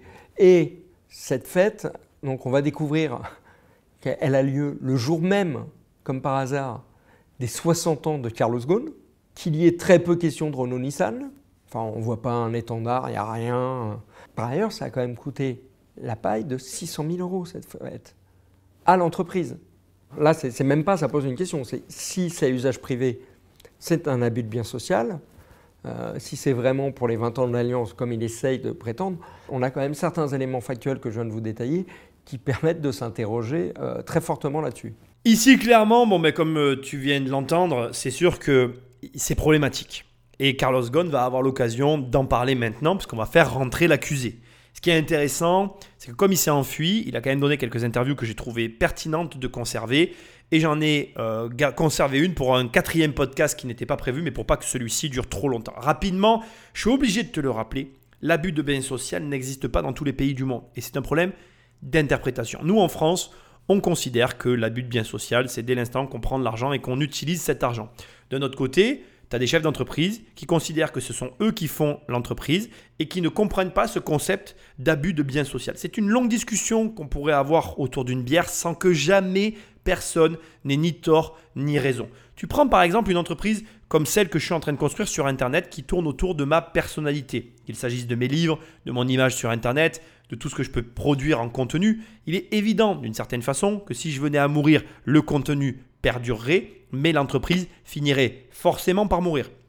Je ne serai plus là pour produire du contenu, même en vendant les actifs de l'entreprise, à savoir la chaîne YouTube, la chaîne de podcasting, etc., il y aurait un changement. Et du coup, est-il cohérent de dire que cet argent que je capte au travers de ce contenu est de l'argent qui est capté uniquement grâce à moi et que je suis donc irremplaçable ou que je suis effectivement remplaçable et que du coup on est réellement dans du détournement d'actifs, dans de l'abus de biens social. encore une fois, voilà, je suis pas en train de te dire que c'est tout blanc ou que c'est tout noir. Je n'ai pas la réponse et je crois pas que personne l'aura jamais. Parce qu'en vrai, regarde, ce que je viens de te dire pour ma société est valable, mais ça ne l'est pas pour Renault. Carlos Ghosn est remplaçable. La preuve, il n'est plus aux manettes. Et Renault est géré par un autre PDG aujourd'hui. Sauf que, ils ne font pas les mêmes chiffres.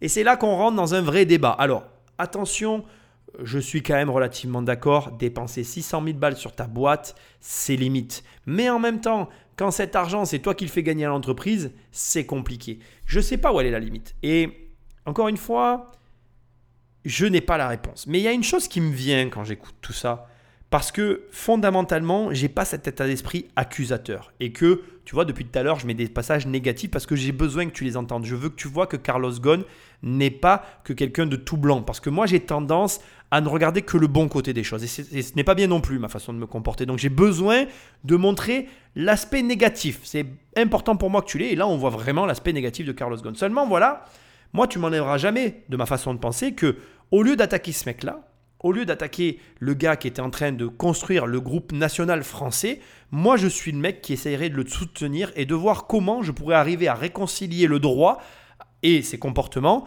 avec ce que j'attends de lui et ce que je ne veux plus qu'il fasse. Plutôt que de punir ce mec-là et de dire oh là là le méchant il ne déclare plus ses impôts en France et regarde il a fait du détournement d'actifs et regarde il faut l'attaquer en justice, je lui dirais comment je peux faire pour que tu continues à travailler, tu continues à occuper le poste que tu occupes, mais que tu arrêtes de faire ce qui convient plus avec ma loi.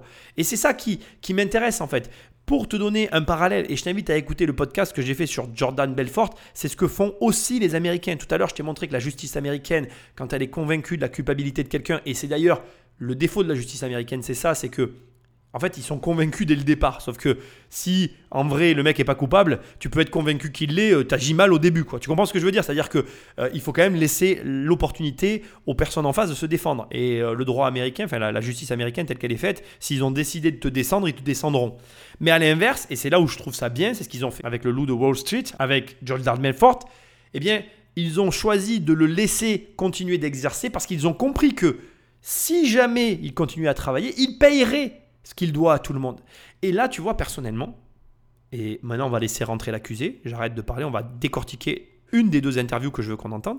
J'aurais préféré que Gon garde son poste et qu'on trouve une solution autre que celle à laquelle on est arrivé. C'est mon avis, j'ai peut-être tort, tu peux me dire ce que tu en penses. On écoute ce que Gon a à dire sur toute cette histoire. Et crois-moi, ça va être intéressant. Carlos Ghosn. Bonsoir. Beaucoup considèrent qu'aujourd'hui vous êtes un fugitif. Est-ce que ce mot, vous l'acceptez? Non. Pourquoi? Parce que fugitif suppose que vous fuyez la justice, euh, ce qui n'est pas mon cas. Moi, au contraire, j'ai quitté le Japon pour rechercher la justice. Et la seule chose que je demande maintenant, c'est d'être dans des conditions dans lesquelles je peux m'exprimer, je peux me défendre pour établir ma réputation, et pour passer à la contre-attaque, ce qui n'était pas possible au Japon. Mais on va répondre que vous avez fui la justice japonaise avec des moyens financiers importants pour ensuite être jugé dans le pays que vous souhaitez, c'est-à-dire le Liban. Alors qu'est-ce que vous répondez à ça? Euh, moi, je n'ai pas dit quel était le pays où je souhaitais être jugé. Moi, je suis prêt à être jugé dans n'importe quel pays dans lesquels il y a une justice, dans lesquels vous pouvez vous défendre, dans lesquels vous êtes à armes égales par rapport euh, à l'attaque, ce qui n'était pas le cas au Japon. Euh, on, me dit, et finalement, vous avez violé la loi pour sortir du Japon, certes, mais j'ai 10 cas de violation de la loi par les procureurs. Nous avons fait une demande de, de- de- de rejet basée sur 10 faits dans lesquels les procureurs ont violé la loi selon, mes, mes- avocats. Personne n'en parle. Sa posture est claire. Il est ferme sur le sujet. Il n'a pas dit qu'il ne voulait pas être jugé. Il n'accepte pas qu'on dise de lui qu'il fuit la justice. Il demande à être jugé dans un cadre où le procès serait équitable, fair. Et là, ça devient vraiment intéressant. Pour moi, ici, l'ensemble des émissions qu'on a faites ensemble, elles deviennent énormes. Tu te rends compte que ce terme de fair, d'équitabilité qu'il recherche, c'est quelque chose qu'il a dans son ADN. Il en parle déjà en 2016 dans la conférence qu'il a fait à l'ESSEC. Et pour moi, ça a du sens. Je ne suis pas une personne qui va avoir tendance à juger malgré toutes les informations que je peux avoir.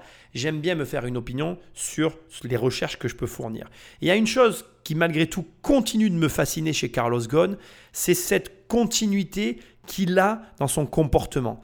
De 2016 à aujourd'hui, l'interview qu'on est en train d'écouter est relativement proche, 2020-2021, après sa fuite, on a la même personnalité. Ce qui veut dire que toute l'analyse que j'ai faite sur Carlos Ghosn est juste. C'est-à-dire que on est sur une personne qui ne change pas, qui ne bronche pas, qui parcourt, qui poursuit les mêmes rêves, qui est le même depuis le premier jour.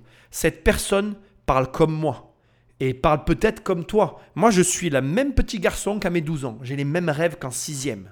Je n'ai pas changé d'un iota. Et ça, cette analyse, elle doit te le prouver. Et là, vraiment, tu en as la quintessence. Tu as vraiment, dans les mots qu'il vient d'employer, on retrouve le- les mêmes éléments qu'il a pu dire à l'ESSEC il y a des années avant que tout ça n'arrive. Ça ne peut pas être un hasard. Personne de coupable ne chercherait l'équité s'il se sentait en danger.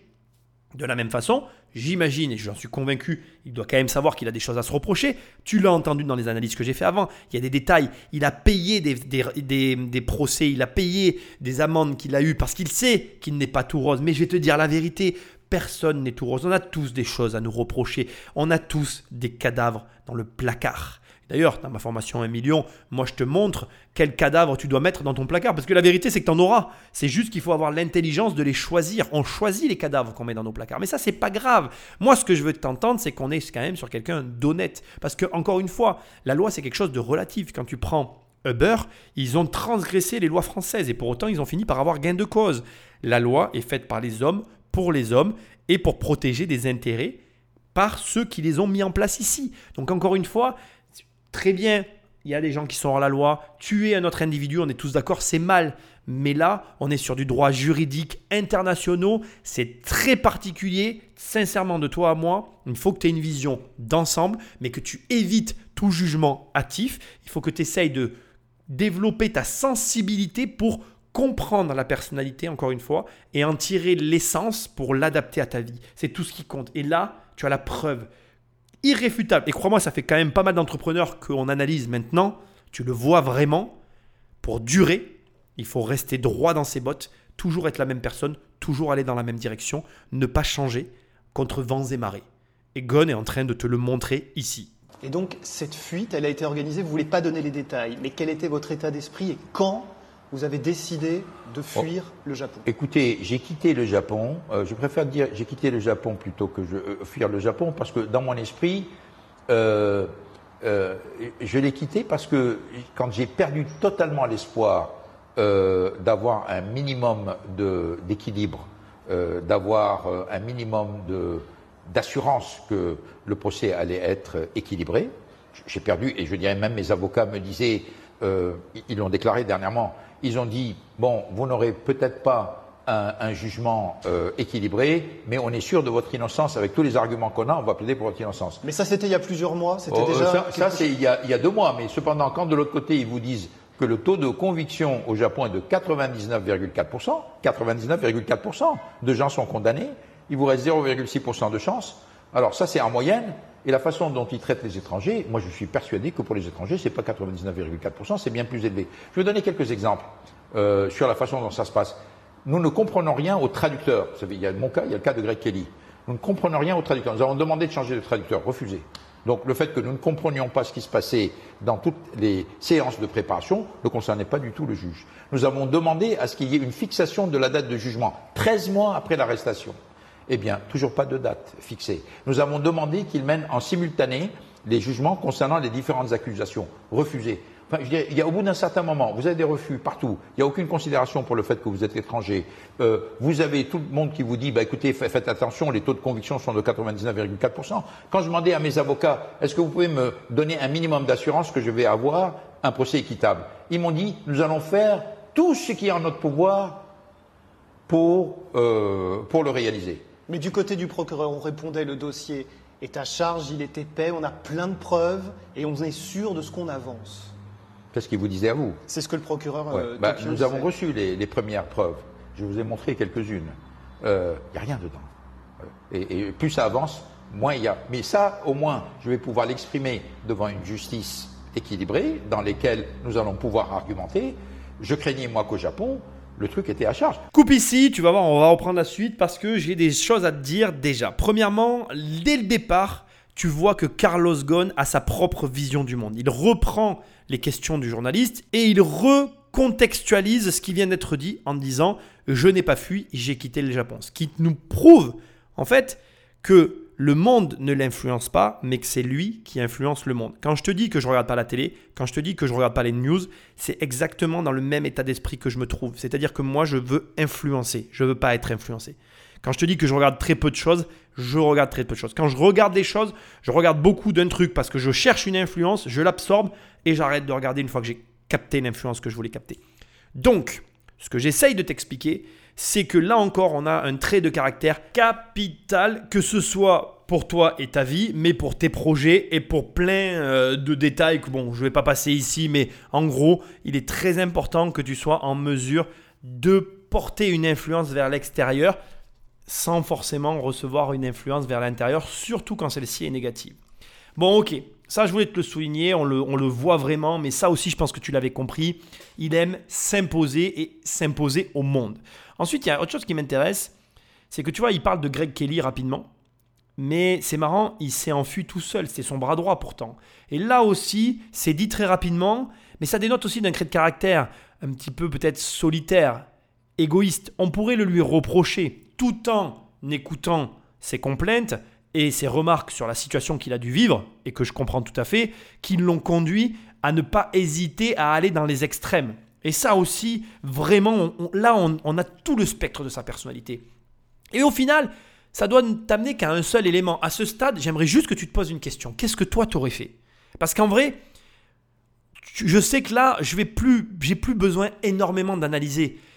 J'ai fait cette émission vraiment dans l'ordre dans lequel je l'ai enregistrée. Et tu as le même cheminement que moi. Si tu m'as écouté jusque-là, c'est bon. Non seulement tu as compris l'affaire Carlos Ghosn, mais tu as réellement une vision du bonhomme dans ta tête. Et là maintenant, sors de ce bonhomme deux secondes et pose-toi des questions à toi-même. Qu'est-ce que toi t'aurais fait foncièrement? Qu'est-ce que tu aurais fait? Est-ce que tu serais resté là-bas en sachant, comme il dit, que tu as 0,6% de chance, même si tu pas coupable de t'en sortir, et tu baissé la tête et tu accepté les conditions dans lesquelles il était? Ou comme lui, tu tout tenté pour te barrer? Est-ce que tu aurais pensé à ton bras droit, ami peut-être ou pas, peu importe? Ou est-ce que tu aurais pensé qu'à toi et tu te serais barré? Et la vérité, elle est là en fait. La vraie vérité de Carlos Ghosn, elle est là. Elle est quand on est seul face à nous-mêmes, qu'on se projette par rapport à ce bonhomme-là, qu'on se- vraiment on se met dans sa peau et on se dit oui, je me serais barré. Non, je serais resté. Moi, je te le dis, franchement, hein, je vais être tout à fait direct avec toi. J'aurais fait exactement comme lui, mais alors la même. Et je suis claustro. Vous savez, moi, j'ai participé à des... Je ne suis pas un avocat, c'est la première fois que je me retrouvais dans un contexte de ce type. Euh, moi, j'avais l'impression, j'avais la naïveté de croire que dans un tribunal, le juge est le patron. Bon, donc, Et le juge n'est pas le patron à Ah, mais Tokyo pas du tout. Non, non, mais détrompez-vous. c'est qui le patron, Ah, alors mais C'est le procureur qui est le patron. Le juge est une sorte de gentil organisateur. Et le- et le Non, mais, mais attendez, moi, moi, j'ai suivi 10 séances Alors, je suis habitué à des réunions, hein. j'ai suivi 10 séances de ce qu'on appelle le pre-trial, avant, avant le procès. Eh ben, vous avez les procureurs, vous avez la défense et vous avez le juge. Bon, euh, le juge pose une question au procureur, il dit écoutez, je ne peux pas vous répondre aujourd'hui, je réponds la prochaine, la prochaine fois. Il dit il faudrait remettre des documents à telle date. Ils disent on va essayer. Quand la date arrive, euh, ils ne donnent pas le document. Le juge leur demande pourquoi on n'a pas remis le document? On a beaucoup de boulot. Enfin, je dirais, c'est tout est comme ça. Quand on a demandé qui a signé un accord avec vous, le, le, le, euh, le plea bargain, qui a signé avec vous? Ils refusent de répondre. Le juge ne les oblige pas à répondre. Carlos Ghosn, qui voulait vous abattre? temps. il y, a, il y a quelques mois, quand on vous avait interviewé par Internet, vous disiez c'est un assassinat programmé. Alors Bien sûr, qui, bien sûr. qui voulait vous tuer selon vous? Bah, écoutez, vous avez Nissan d'un côté, hein, bah, pas, pas l'entreprise, hein, mais quelques individus, euh, quelques individus à l'intérieur de Nissan que j'ai nommés d'ailleurs. Euh, vous avez euh, les procureurs qui sont l'arme du crime, mais il y a aussi des membres de l'administration AB. hein. Personnellement, je trouve vraiment intéressant qu'on voit finalement sa version à lui maintenant. C'était ce qui nous manquait. Après tout ça, comment lui voit les choses. Et lui, il te dit, ça a été programmé. J'ai été la cible. On m'a tiré dessus. Et voilà ce qui s'est passé. Et c'est dur d'entendre ça parce que là, tu te dis, ok, alors qui? Et là, tu peux trouver la liste. On va pas revenir dessus. Mais on n'a pas réellement l'explication, même si on l'a eu tout à l'heure. Maintenant qu'on a le bonhomme devant nous, quand tu te dis que pour les Français c'est à cause du salaire et que par rapport à Nissan c'est à cause du management, personnellement je trouve ça un peu léger parce que finalement moi je reste avec un goût amer dans la bouche que on avait le plus gros constructeur mondial. Punaise, mais comment personne ne peut pas voir l'intérêt global qu'on avait à ce que ça fonctionne Assez étrange comme situation, à moins que il y ait encore des éléments que nous n'ayons pas. Mais ne t'inquiète pas, je n'ai rien à sortir de, de mon chapeau ici à ce stade. Là, vraiment, ce que j'essaye de te montrer, c'est que d'un côté, Carlos Ghosn te raconte comment ça s'est passé. Un élément que j'ai sauté tout à l'heure aussi, que je me dois de dire ici, il te parle de comment ça se passe dans un procès. Donc, le pre-trial, comme il dit, c'est le moment où, justement, ils veulent qu'il dise de lui-même qu'il est coupable, ce qu'il n'a pas fait. Et euh, ce qu'il disait tout à l'heure aussi, c'est que rien n'était compréhensible pour lui, mais personne n'en avait rien à brère. Et là aussi, si du côté de Carlos Ghosn, comme je t'ai montré dans cette dernière émission, il y a des points qui sont préjudiciables, là, quand tu l'écoutes parler de la situation, tu vois bien que là aussi, il y a des points qui ne vont pas. Et ça ne peut pas se passer comme ça dans un procès. Et du coup, tu te retrouves dans une situation un petit peu pourrie où tu es, des deux côtés, en fait. Tu te dis, bon, ben, eux, ils ont raison, lui, il a raison, ben, qu'est-ce qu'on fait alors? Et finalement, comme je dis, moi je finis par me dire, mais il a eu raison de se barrer, quoi. Ça fait vraiment guet-apens.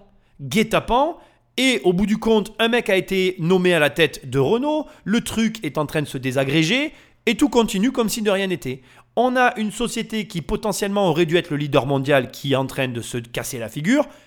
Pourquoi on n'a pas vraiment la réponse. Et comme il disait tout à l'heure, le, reportage que j'ai sélectionné en fin de, passage, et je me sens obligé de le redire ici, c'est quand même super étrange que tous ceux qui récupèrent la première place font stop éjecte, sans que personne se pose de questions.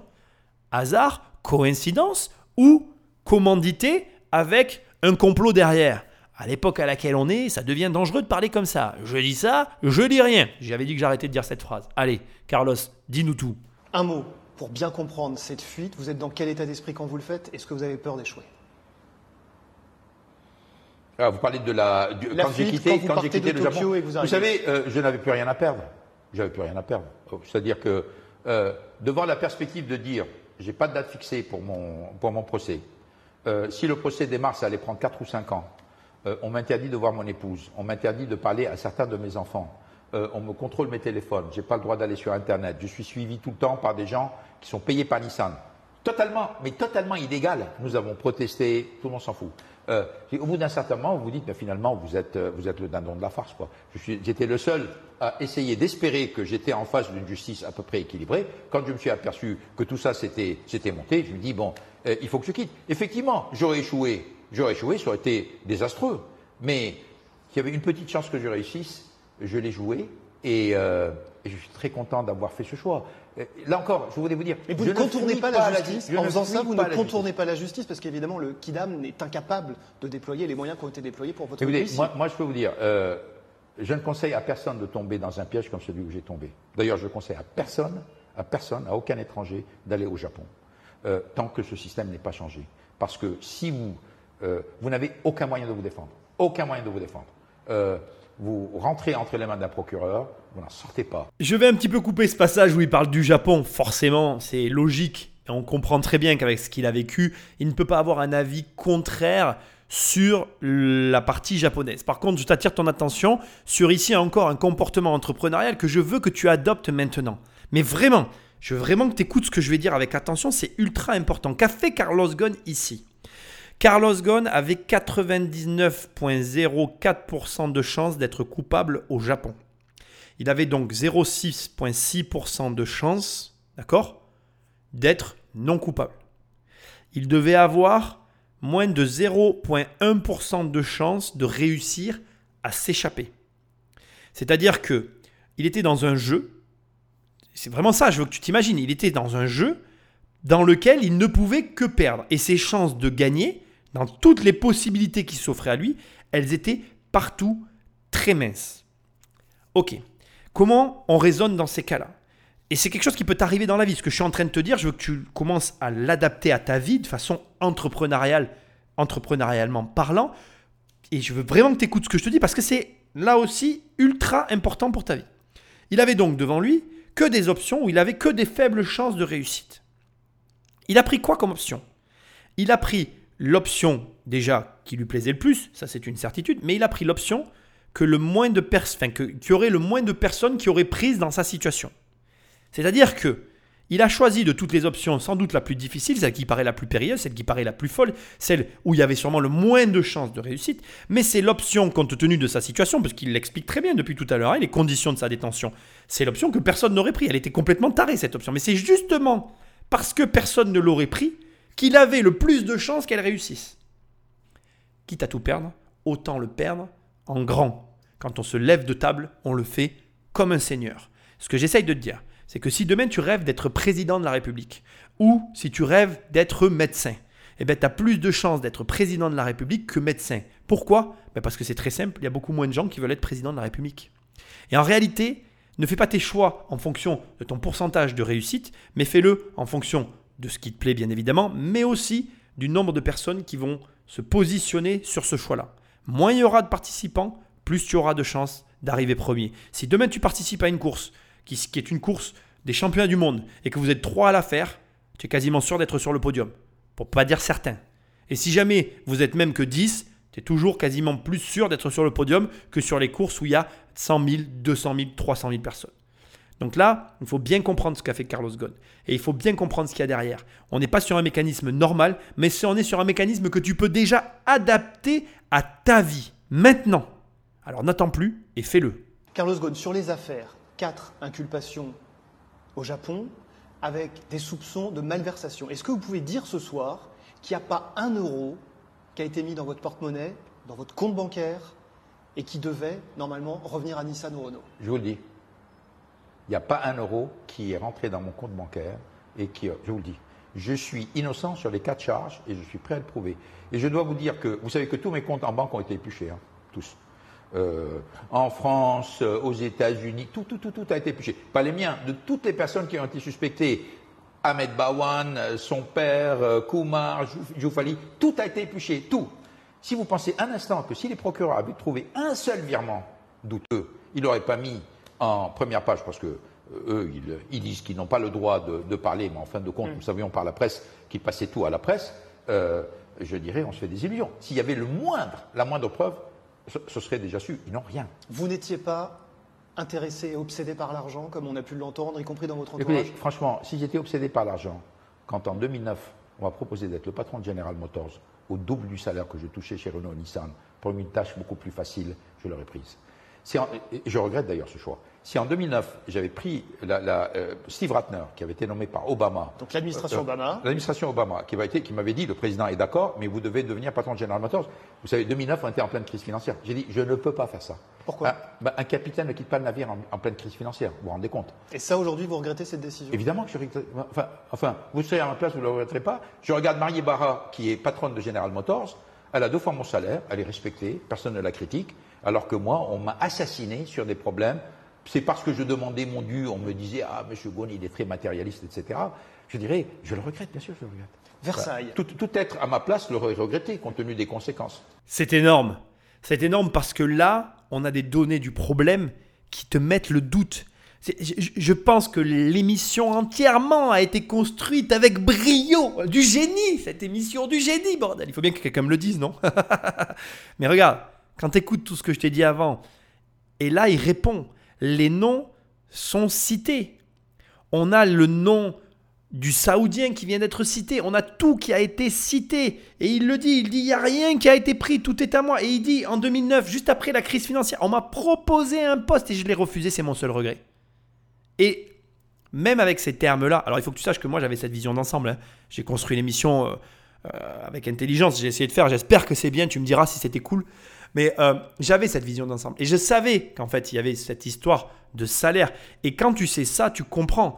Tu comprends à la fois ces augmentations, tu comprends à la fois le fait qu'il réclame son dû, et tu comprends à la fois l'incompréhension en fait. Tu sais, moi, j'ai eu l'occasion de t'en parler, je, vais en témoigner encore ici. Moi, la grosse claque que j'ai prise, c'est quand j'ai rencontré des personnes en immobilier qui gagnaient des sommes dont je n'avais même pas conscience, en fait. C'est-à-dire que, en vrai, l'argent, c'est aussi une rencontre. Et quand tu rencontres des gens qui gagnent des sommes folles et qui t'expliquent comment ça fonctionne pour eux dans d'autres pays, avec d'autres systèmes, là, tu commences à te dire, mais attends, what the fuck? Pourquoi moi, je me fais chier comme un rat mort ici et je ne peux pas avoir ça, en fait? Et en, fait, il faut comprendre que c'est très étrange, l'argent. C'est des étapes qu'on franchit. Et Carlos Ghosn, à mon humble avis, a franchi ces étapes. Et en franchissant ces étapes, il voyait ce que lui faisait. Et il comprenait que ce qu'il faisait, ça ne aller peut-être pas ce qu'il faisait. Alors, j'ai pas la prétention à avoir l'explication, mais ici, avec l'émission qu'on est en train de voir, tu comprends en fait que Carlos Ghosn ne pouvait pas être autrement que comme il a été et que son histoire ne peut pas être autrement que comme elle a été. Et tu comprends quand je te disais à des moments dans l'émission, ce mec-là existe toujours. Ce mec-là peut maintenant rentrer dans d'autres sociétés. Ça n'est pas simplement un petit gars dans un coin qu'on a perdu. Je le vois moi personnellement comme un danger. C'est-à-dire que quelqu'un qui est intelligent aujourd'hui, quelqu'un qui est intelligent, il va trouver Carlos Ghosn, il embauche et il construit un empire. Le potentiel, il est là, il est à disposition. Et on est face à quelqu'un, on n'est pas dans de la petite connaissance, on est dans de la capacité hors norme. Je suis certain, quand on voit qu'en trois ans il a fait des miracles avec Nissan, qu'aujourd'hui, avec les moyens actuels, en trois ans, il te fait froid dans le dos, le mec. C'est un tueur. Je parle de l'homme d'affaires, on est d'accord.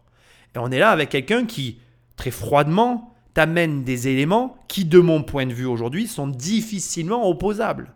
D'autant que là, ce qu'il y a de bien dans cette interview, c'est que le mec en face est assez direct. Et tu vas voir, ça va pas s'arrêter là. Parlons maintenant de Versailles. Allez-y, monsieur, posez-lui les questions là. On veut savoir. Versailles, Carlos Ghosn, il y a Ouais. des images et il y a ce montant 50 000 euros pour une fête fastueuse.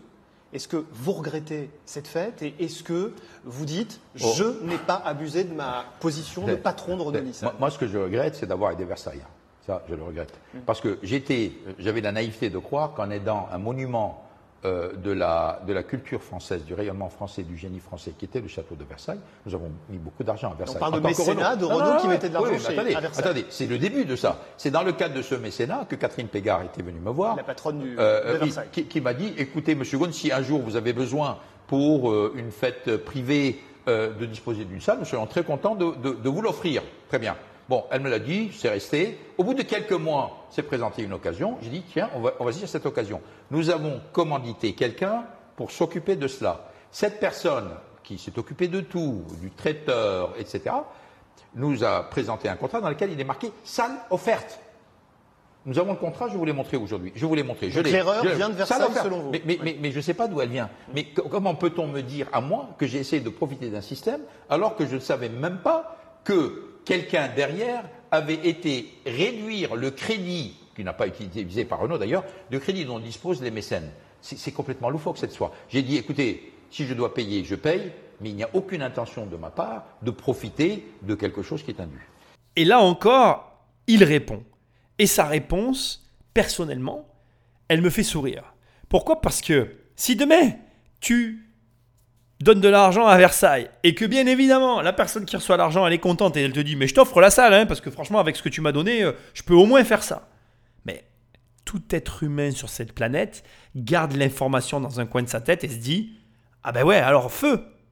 Et en plus, il y a un élément qui est humain et que tu connais, c'est qu'on a tendance dès l'instant qu'on connaît des gens, qu'on apprécie, parce que là, comme il dit, dans le cadre d'un mécénat, il y a plusieurs rapports. Je ne sais pas si tu as déjà fait du mécénat, mais en général, quand tu donnes de l'argent, d'abord, d'abord, tu es sollicité, parce que les gens savent que tu peux être sollicité.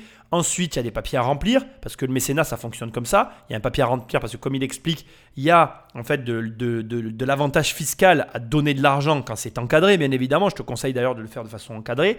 Et une fois que c'est fait, il y a le transfert qui s'opère. Et puis une fois que tu l'as fait, la personne rentre en contact avec toi, parce que et c'est logique, tu l'as fait une fois, tu le feras deux fois. Moi, je fais du mécénat et je le referai encore. J'en parle pas parce que je- j'estime que j'ai pas à en parler. Ça fait partie du game, tu vois. C'est comme ça. Et donc, c'est une partie, c'est une façon de contribuer. C'est une façon de réduire ses impôts aussi. Ne nous mentons pas. Hein, voilà, il a, faut pas euh, avoir peur des mots, mais c'est aussi important d'entendre et de comprendre qu'on est d'abord mécène de choses qui nous plaisent. Moi, j'aide des- des causes qui me plaisent, et ensuite on est aussi mécène et on en tire aussi des, bénéfices. On est aussi mécène de son temps. Il y pas là, tu vois, dans- moi je- j'aide des personnes qui viennent à mon bureau gratuitement. J'ai encore un rendez-vous, je sais plus quand, de quelqu'un que je vais aider toute une journée. C'est gratuit pour lui. C'est comme ça, c'est ma façon aussi de contribuer sous une autre forme. C'est répréhensible, puisque en l'occurrence, euh, voilà, si demain tu es sous couvert de. Parce qu'en fait, tout ça c'est très complexe en fait. Tout ça c'est très complexe. Et je ne vais pas rentrer là-dedans d'ailleurs, parce que là je suis en train de m'égarer. Je mélange un peu le, le perso dans ces trucs-là, parce que ça me, ça me prend au trip. Parce que je comprends ce qui vit en fait. C'est-à-dire que tout ça, ça finit par être un cercle. Tu rentres dans des milieux, les gens te connaissent. Finalement, tu, directement ou indirectement, des services sont rendus. Du coup, il y a des personnes en face qui sont gênées parce que toi, tu, moi, des fois, il m'arrive de faire des choses. Pour moi, c'est normal en fait. Ça, ça me paraît pas être. Et pour les gens en face, c'est beaucoup. Euh, encore un autre exemple. J'ai dû passer trois journées avec une petite nénette qui galérait dans sa boîte. Je l'ai aidée parce que j'aimerais bien qu'elle s'en sorte, tu vois. Ça, je la reverrai peut-être jamais plus. Peut-être qu'un jour je la verrai à la télé et qu'elle dira c'est grâce à moi. Peut-être que voilà, on se reverra quand même. Enfin, voilà, je sais pas ce qui va lui arriver, mais j'ai donné de mon temps, de mon énergie, des choses que je facture et qui j'espère fonctionneront.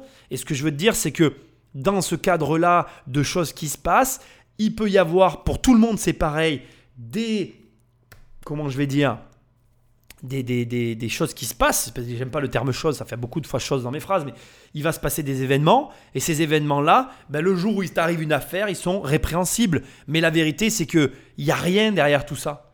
Et, ça, me, ça, me, ça me contrarie, parce que dans un sens, il n'aurait pas dû, et je pense qu'aujourd'hui, il s'en rend compte, et dans un autre sens, c'est compliqué de refuser alors qu'on essaye de te renvoyer un ascenseur que tu as envoyé mille fois et que finalement c'est toi qui as, donné plus que ce que tu recevras jamais. Donc euh, encore une fois, voilà, tu peux pas, tu, tu n'y réchapperas pas à ça. Ce que j'essaye de te dire, c'est que ce qui lui est arrivé pour Versailles, ça t'arrivera à toi aussi, surtout si tu gagnes beaucoup d'argent. Pourquoi? Parce que c'est inéluctable dans les milieux où l'argent circule. Entends-le, prépare-toi-y et dis-toi juste que ben voilà, c'est comme ça et que tu pourras pas faire autrement. En tout cas, moi, c'est ce que je me dis, je l'accepte et je verrai bien où ça me mène. Euh, je, vous dis, moi je cherche à euh, éliminer le doute sur mon nom, parce qu'effectivement, à force de bombarder, de raconter des choses euh, ignobles en ce qui me concerne, il y a beaucoup de gens qui disent il n'y a pas de fumée sans feu. C'est très facile, vous comprenez, si vous voulez euh, assassiner quelqu'un, vous commencez à sortir beaucoup d'éléments, vous vous organisez, vous dites on, va, dire ceci, on détourne les faits, et puis comme il y a des tas de gens qui vous disent ah, il n'y a pas de fumée sans feu, donc il est coupable. C'est très facile de faire ça. Moi, ce que je suis en train de dire, c'est qu'il n'y a rien dans les accusations que les procureurs ont mis sur la table. Il y a eu une campagne, une propagande. Vous savez combien ça a coûté à Nissan pour faire toute cette opération? 200 millions d'euros. 200 millions d'euros pour les avocats, les boîtes de com. Vous savez combien de boîtes de com travaillent pour Nissan en France? Trois. Trois boîtes de com. Alors, tous ces articles qui sortent et toutes ces campagnes, comment vous pensez que ça vient? Et vous avez du monde aussi pour vous défendre, Carlos Ghosn. Et vous avez employé euh, Ouais, mais moi je veux dire, moi j'ai personnes pas. dans plusieurs pays. Non, non, mais attendez, moi, moi, moi, je- moi, j'ai pas les moyens de Nissan. hein. Moi, je suis bien passé. Quand j'ai laissé la clé à, à Saikawa, je lui ai laissé 20 milliards de dollars en cash. Qu'est-ce qui reste aujourd'hui? Eh, Pas grand-chose. Justement. Oui.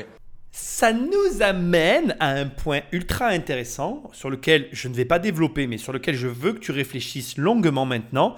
Un point dont personne t'a jamais parlé, mais je suis là pour toi, ton humble serviteur. Et je veux vraiment que tu prennes le temps d'y réfléchir. Carlos Ghosn vient de dire une chose ultra importante. Alors, il a, je suis d'accord avec ce qu'il vient de dire. C'est facile de calomnier des gens. Encore plus facile de dire il n'y a pas de fumée sans feu. Passons. Mais il a dit un, point vraiment là, dans ce que tu viens d'entendre, capital encore. Ça aura été le mot de cette troisième partie que je veux que tu gardes dans un coin de ta tête. Il a dit Je ne suis pas Nissan. Je n'ai pas les moyens de Nissan. Et quand je suis parti, il y avait 200 milliards en cash sur les comptes. Et ils ont dépensé 200 millions pour m'attaquer. Et Carlos Ghosn, d'accord Il a gagné 15 millions par an. D'accord? Ce qui veut dire que là maintenant, j'aimerais bien que tu réfléchisses à cette simple et unique équation qui est que est-ce que finalement de gagner 15 millions par an pendant 10 ans, ça n'est pas le prix de la protection? Si il a gagné 15 millions par an pendant 10 ans, il n'a même pas eu 150 millions d'euros. Nissan, pour l'attaquer et le détruire, ils ont dépensé 200 millions d'euros. Il lui manque encore 50 millions pour être face à Nissan.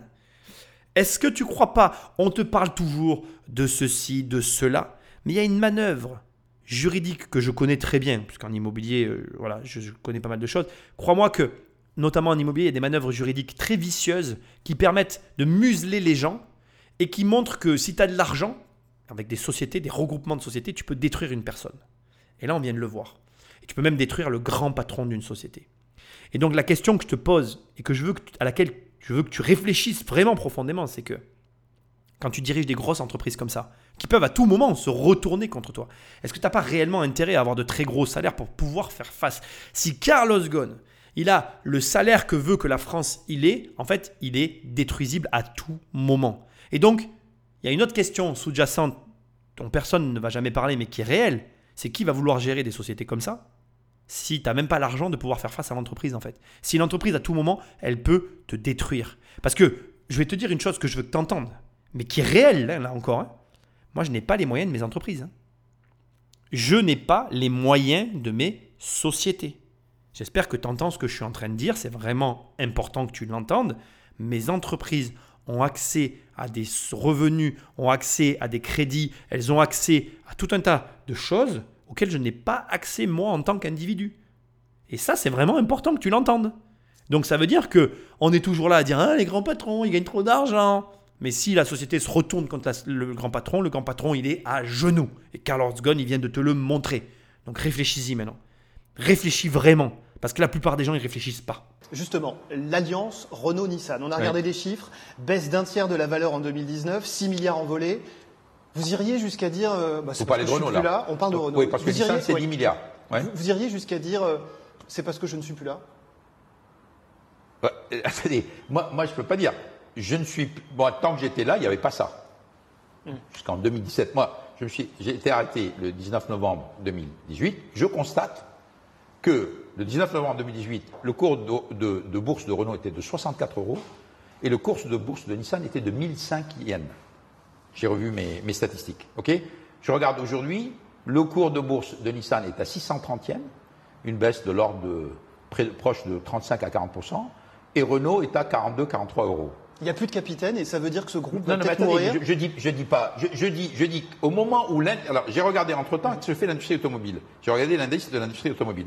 L'industrie automobile a augmenté de 12 et pendant le même moment, Renault a baissé de plus de 30 et Nissan a baissé de plus de Qu'est-ce qu'il faut en 35 déduire Quelle est la conclusion Non, mais attendez, monsieur, je- attendez, moi je suis un industriel. hein. Mm. Moi je regarde des faits, je fais pas de la théorie. Je regarde ça, je, je- je dis la capitalisation boursière. Renault a perdu 5,5 milliards d'euros en capitalisation boursière dans une période où toutes les actions automobiles montaient. Nissan a perdu 10 milliards de dollars en capitalisation boursière au moment où toutes les capitalisations boursières augmentaient. Bon, quelle est votre conclusion?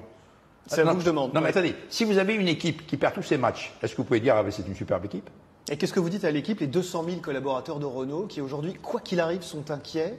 Qu'est-ce que vous leur dites? Ah. Mais attendez, mais ils ont raison d'être inquiets.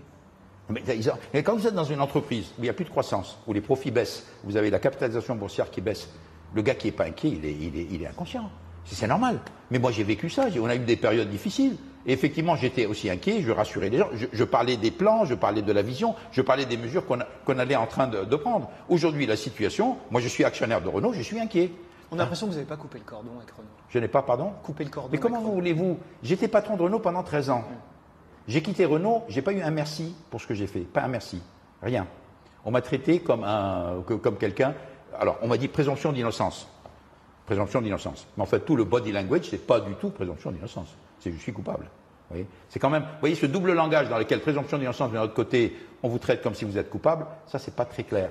Ou bien on ne croit pas à la présomption d'innocence, et auquel cas il faut le dire, mais quand on croit à la présomption d'innocence, il faut être cohérent avec cette présomption d'innocence. Voilà. Donc moi, en tant qu'actionnaire de Renault, je suis inquiet parce que j'ai vu que les actions que j'ai, qui étaient à 65 euros euh, le 19 novembre, sont à 42-43 euros aujourd'hui, alors que mon concurrent local a une situation tout à fait différente et que l'ensemble de la bourse a augmenté de 12%. Expliquez-moi ça, pourquoi? Dans tout ce que j'ai pu voir de Carlos Ghosn, mais tout, hein, alors là, on parle de beaucoup d'horaires que je t'ai pas mis, hein, je t'ai fait du tri, hein, je mets la tête un peu comme ça. Il y a un passage qui m'a marqué, qui m'a fait me dire, putain, ce mec, j'ai, voilà, j'ai pas, peux pas dire, il est innocent, j'ai travaillé le sujet, mais je suis pas allé euh, sur certains points suffisamment au fond. Je te cache pas que j'ai regardé la conférence, mais à des moments ça m'a un peu ennuyé, donc je suis un être humain, tu vois. Et puis j'ai trouvé qu'il y avait des, des, des, certains points qui étaient qui été pris un peu avec facilité. C'est difficile de jauger les gens. Mais là, sur ce que je suis en train de voir, sur ce que je suis euh, en train d'écouter, sur ce que tu es en train d'écouter, c'est pas possible qu'une personne qui a subi ce qu'il a subi, et qu'il soit coupable soit autant engagé sur Renault. Il te donne tous les chiffres, toutes les capitalisations boursières. Le mec est au courant de tout, de tout. Et je suis sûr qu'il y aura tout. Alors comme il dit, et au début je voulais couper le passage un petit peu avant, mais je l'ai laissé. Comme il dit, il dit, je peux pas avoir coupé le cordon. On m'a planté au bout de 13 ans. Sachant que, tout à l'heure, je veux quand même te le préciser, quand je t'ai fait un calcul de 10 fois 15 millions, il n'a pas gagné pendant 10 ans 15 millions. Il a augmenté son salaire au bout d'un moment. Pendant très longtemps, il a touché 9 millions. Même en admettant que sur ces 13 ans, on va dire qu'il a fait, aller un tiers, on prend 13 ans, on divise par 3, tu es d'accord Ça fait 4 ans. On va dire que pendant 5 ans, il a touché 9 millions. Ça fait qu'il a encaissé 45 millions. Et que donc sur le reste, c'est-à-dire les 8 années, il est touché ces 15 millions. Il a en tout, en tout encaissé 120 plus 45. Il a Renault, Nissan, Mitsubishi lui ont permis d'encaisser 165 millions d'argent qu'il a dépensé pour partie et placé pour autre partie. Je le lui souhaite en tout cas. Ce que j'essaye de dire, c'est que entre l'argent et la vie que lui a amené Nissan, Renault, Mitsubishi, entre ce qui s'est passé pour la coupure et la situation dans laquelle on se trouve aujourd'hui, moi je le comprends. Et je, pour moi, ce passage, c'est pas le passage d'un coupable, mais c'est mon opinion purement personnelle. À ce stade, tu as tout écouté comme moi, c'est à toi de te forger ton opinion, l'avenir nous le dira. Est-ce que vous êtes seul aujourd'hui non. Qui est avec vous? Ma famille, j'ai des amis. Euh, euh, vous savez, euh, malgré la propagande, mais atroce, qui a eu lieu au Japon, Nissan, procureur et une partie du gouvernement, je me baladais tout seul dans la rue. Alors évidemment, j'avais des gardes de corps qui n'étaient pas désirés. Euh, mais euh, j'étais bien reçu au Japon partout. J'allais dans les restaurants, j'allais dans. J'étais reçu. Il y a des tas de gens qui venaient me dire écoutez, euh, Gambate Kudasai, ça veut dire bon courage, j'espère que vous continuez à aimer le Japon, etc. Les Japonais, individuellement, étaient très bien. Mais, mais ils ne comprennent pas. Ils disent attendez, ce monsieur, pendant 17 ans, nous a raconté que c'est le modèle en matière de management. Et tout d'un coup, on vient nous dire il n'est pas bien, il a fait tout un tas de choses. On dit attends, mais vous avez mis 17 ans à découvrir ça?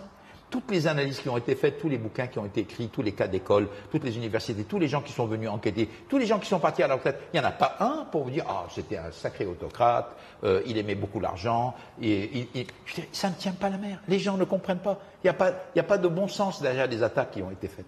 J'ai enlevé des passages hein, de cette interview, donc tu la regarderas si tu as envie euh, de la voir sur YouTube. C'est l'interview intégrale de Carlos Ghosn. C'est LCI qui l'a réalisé, réalisé, pardon. Et je voudrais juste préciser qu'on va finir avec ça, la solitude. Je suis obligé de te dire que euh, si tu te lances vraiment, alors il y a gagner de l'argent et gagner de l'argent. Moi, je t'apprends, comme tu le sais, avec mon programme 1 million, à avoir un million d'euros de patrimoine. Crois-moi, un million d'euros de patrimoine, t'es pas riche. T'es pas du tout riche. Tu as un peu d'argent. Euh, j'ose même le dire, tu es plutôt comme la classe moyenne euh, de l'époque de nos parents dans les années 80. Voilà, en fait, c'est ça. En vérité, aujourd'hui, avec l'inflation terrible qu'il y a eu avec l'euro en Europe, c'est ça la réalité actuelle. Et ce que j'essaye de te dire, c'est que pour moi, si tu te lances dans ce genre d'aventure, avoir 1, 2, 3 millions d'euros de patrimoine, tu vas pas du tout être concerné par ce que je suis en train de te dire. C'est-à-dire ce, que ce dont je vais te parler ne concerne pas comme ça les petits patrimoines communs euh, qui sont finalement, qui, qui pour moi vont t'amener peut-être le plus de bonheur. C'est mon opinion personnelle. Mais ces genres de petits patrimoines-là ont l'avantage de te permettre de vivre normalement, de pas attirer trop de jalousie. Si tu es assez intelligent et discret, tu vas avoir une vie superbe. Avec ça, ça sera parfait. Par contre, à tous les autres, et ce message vraiment s'adresse à tous les autres, à tous ceux qui ont les mêmes objectifs que Carlos Ghosn, à tous ceux qui veulent exploser les 10 millions, à tous ceux qui rêvent de voir où est leur limite, à ceux qui veulent, voilà, conquérir le monde. À cela, j'ai un message à vous dire. Comme Carlos Ghosn vient de dire, marcher seul dans la rue, ça ne le dérangeait pas. Derrière lui, il y avait des cartes du corps indélicats, les gens étaient gentils avec lui, pas de problème. Mais la vérité, c'est que tu vas avoir une vie, comme il vient de dire, de vérification, de problèmes, avec des gens sur le dos, avec tout un tas d'aléas qu'il va falloir assumer et qui ne sont pas simples à assumer, avec des positions vis-à-vis de tes proches, avec des, des regards. Moi, je peux t'assurer que parfois, les gens autour de moi, de ma famille, ils ne me comprennent pas. J'en suis même des fois à me contenir dans mes propos parce que ça ne sert à rien. Alors heureusement, hein, on, on rencontre de nouveaux cercles d'amis, on construit sa vie. C'est le jeu de la vie. Mais je veux que tu l'entendes. Tu vas pas perdre tes amis. Ce sont simplement tes amis qui vont dire que tu as changé alors que tu n'as pas changé. Mais eux vont te voir différemment parce que tu as évolué, parce que ton évolution va leur déplaire. Parce que tes concurrents ne vont pas comprendre. Parce que tes concurrents vont garder les dents serrées, qui vont continuer à regarder sur Internet ce que tu fais, ce que tu deviens, en pensant à toi, pas pour les bonnes raisons. Et tu vas devoir vivre avec ça, avec des gens qui vont garder de l'amertume envers des choses que tu vas pouvoir faire. Et ça, je veux que tu l'entendes. Et Carlos Ghosn, il l'a vécu, il le partage ici modestement avec toi, en te disant, et en ramenant encore à l'affaire qu'il est en train de vivre, en essayant de montrer l'incompréhension qu'il a, qu'il, a en fait vis-à-vis de tout ça. Parce que, comme il dit, il dit, moi, j'ai été tout le temps contrôlé, ça fait 17 ans qu'on dit que je suis le meilleur et d'un coup je suis le plus mauvais. Qu'est-ce qui a changé en 17 ans? Pas moi en tout cas. Et tu verras que ce dont il te parle là, alors par rapport à son affaire, tu vas le vivre par rapport à d'autres choses. Par exemple, juste une ouverture de guillemets. Moi, je sais qu'on a eu dit que j'avais changé depuis que j'avais écrit un livre et qu'il était sorti. Alors que j'ai absolument pas changé. En vérité, je travaille plus qu'avant, donc les gens me voient moins. Alors les gens ils se disent il a changé, on le voit plus. Non non, je travaille plus. Mais tu vois, c'est rigolo. En fait, tu ne maîtriseras pas l'image que tu vas renvoyer, qu'on va percevoir de toi, et tu vas la subir. Et ça va être dur.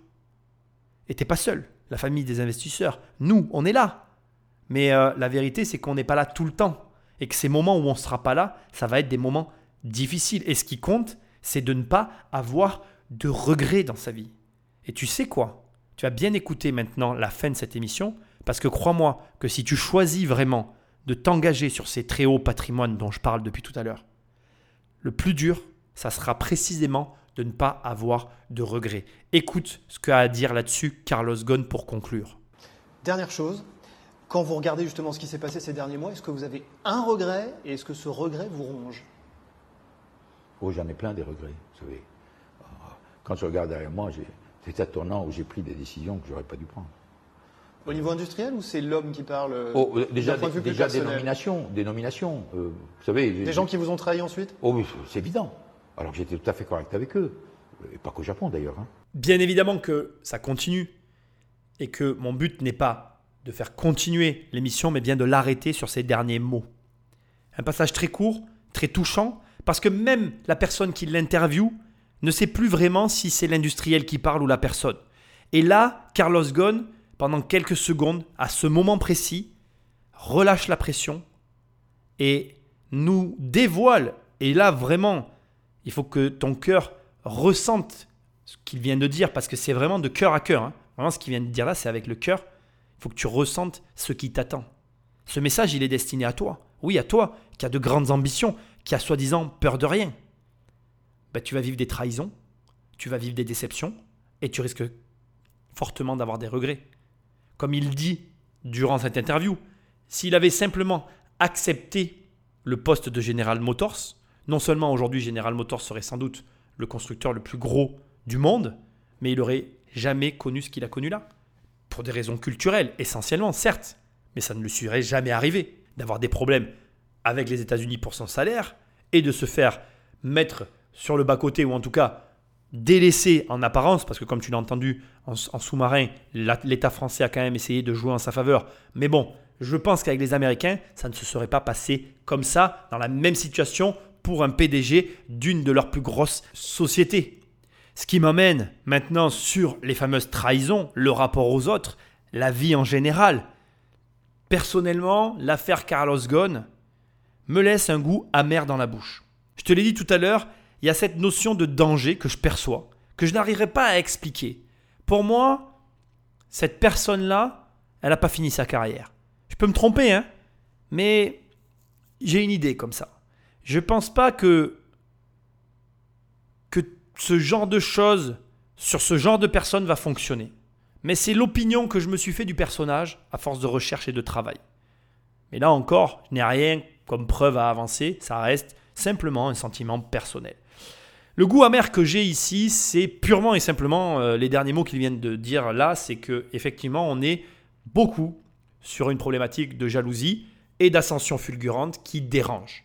J'ai vraiment la sensation qu'on a une personne qui a un talent indiscutable, qui s'impose, certes, parfois par la violence, qui a des méthodes discutables aussi, qui humainement, comme on l'a dit, est assez paradoxal au terme, au terme des différents épisodes qu'on a pu voir ensemble, et qui est en train de devenir plus riche que le roi et qui est en train d'occuper une place avec les fonctions que ça implique, le salaire que ça implique et tout ce que ça implique. Euh, une place donc qui, qui ne convient pas à tout le monde et qui dérange. Les présidents se sont cassés les dents sur lui. Les différents États aujourd'hui se rendent compte que sans lui, c'est plus pareil. N'en déplaise même à ceux qui ont réussi à l'éjecter, puisque les chiffres, comme il les a dit tout à l'heure, parlent sans qu'on ait besoin de les commenter. Et comme je te dis, personnellement, ben voilà, je me dis c'est du gâchis en fait. Et ce gâchis ne va pas pouvoir rester comme ça, à mon sens, pas à ce niveau-là. Et je ne serais pas surpris que d'une façon ou d'une autre, on réentende parler de lui, pas au travers d'un procès, mais au travers d'une entreprise ou d'une société qui ne sera pas pour le coup ni française, ni japonaise, peut-être libanaise, je ne le sais pas, ou brésilienne, je l'imagine beaucoup plus facilement d'ailleurs au Brésil. Une idée comme ça, c'est quelqu'un que je vois d'assez fidèle à lui-même. Et euh, franchement, je réitère ma demande, si quelqu'un a d'une façon ou d'une autre euh, l'occasion de le connaître et de me permettre d'y accéder, n'hésitez vraiment pas à me contacter parce que je ferai vraiment une interview avec lui, ça me plairait, pas pour le rencontrer, je pourrais la faire par internet, mais parce que pour le coup, je pense que je lui poserai des questions que, qu'on ne lui poserait pas d'habitude, et je pense qu'il euh, y aurait des choses qui ressortiraient de l'interview qui seraient intéressantes. Voilà. En tout cas, moi, ce que pour moi tu dois en déduire, c'est que tu dois rester fidèle à toi-même. C'est que tu dois t'imposer au monde, parce que Carlos Ghosn s'est imposé au monde, à tes risques et périls, certes, mais c'est ce que tu dois faire, parce que maintenant, avec le recul, c'est vraiment un trait de caractère qui revient et qui caractérise ceux qui arrive à, produire des choses exceptionnelles. Et je pense qu'il y a un élément que tu dois garder dans le coin de ta tête, c'est l'enjeu, ce que tu risques. Comme je te l'ai dit, tu joues à un jeu où tu dois essayer de prendre des positions où il y a le moins de joueurs possible pour rafler la mise, mais tu joues à un jeu où trahison, jalousie et finalement euh, bassesse seront de mise et avec lesquelles tu vas devoir composer. Comme il dit, les gens sont très gentils avec lui, mais je pense que ce chemin-là, c'est le chemin d'un homme qui marche seul, et c'est pas tout le monde qui est capable de l'assumer. Je te remercie d'avoir écouté cette émission. On peut travailler ensemble avec le programme 1 million et je t'aide d'avoir 1 million d'euros de patrimoine. Laisse-moi des étoiles et un commentaire. On se retrouve sur les réseaux. Je dis à très bientôt dans la dernière partie qui est un bonus qui n'était pas prévu et qui sera relativement courte parce que j'ai envie de finir sur une interview que j'avais vraiment envie de mettre et que j'ai aussi adoré, au moins autant que celle-là, et qui va nous apporter des petits compléments et un bon moment qu'on va passer ensemble. Et je te dis à très bientôt dans le prochain épisode. Salut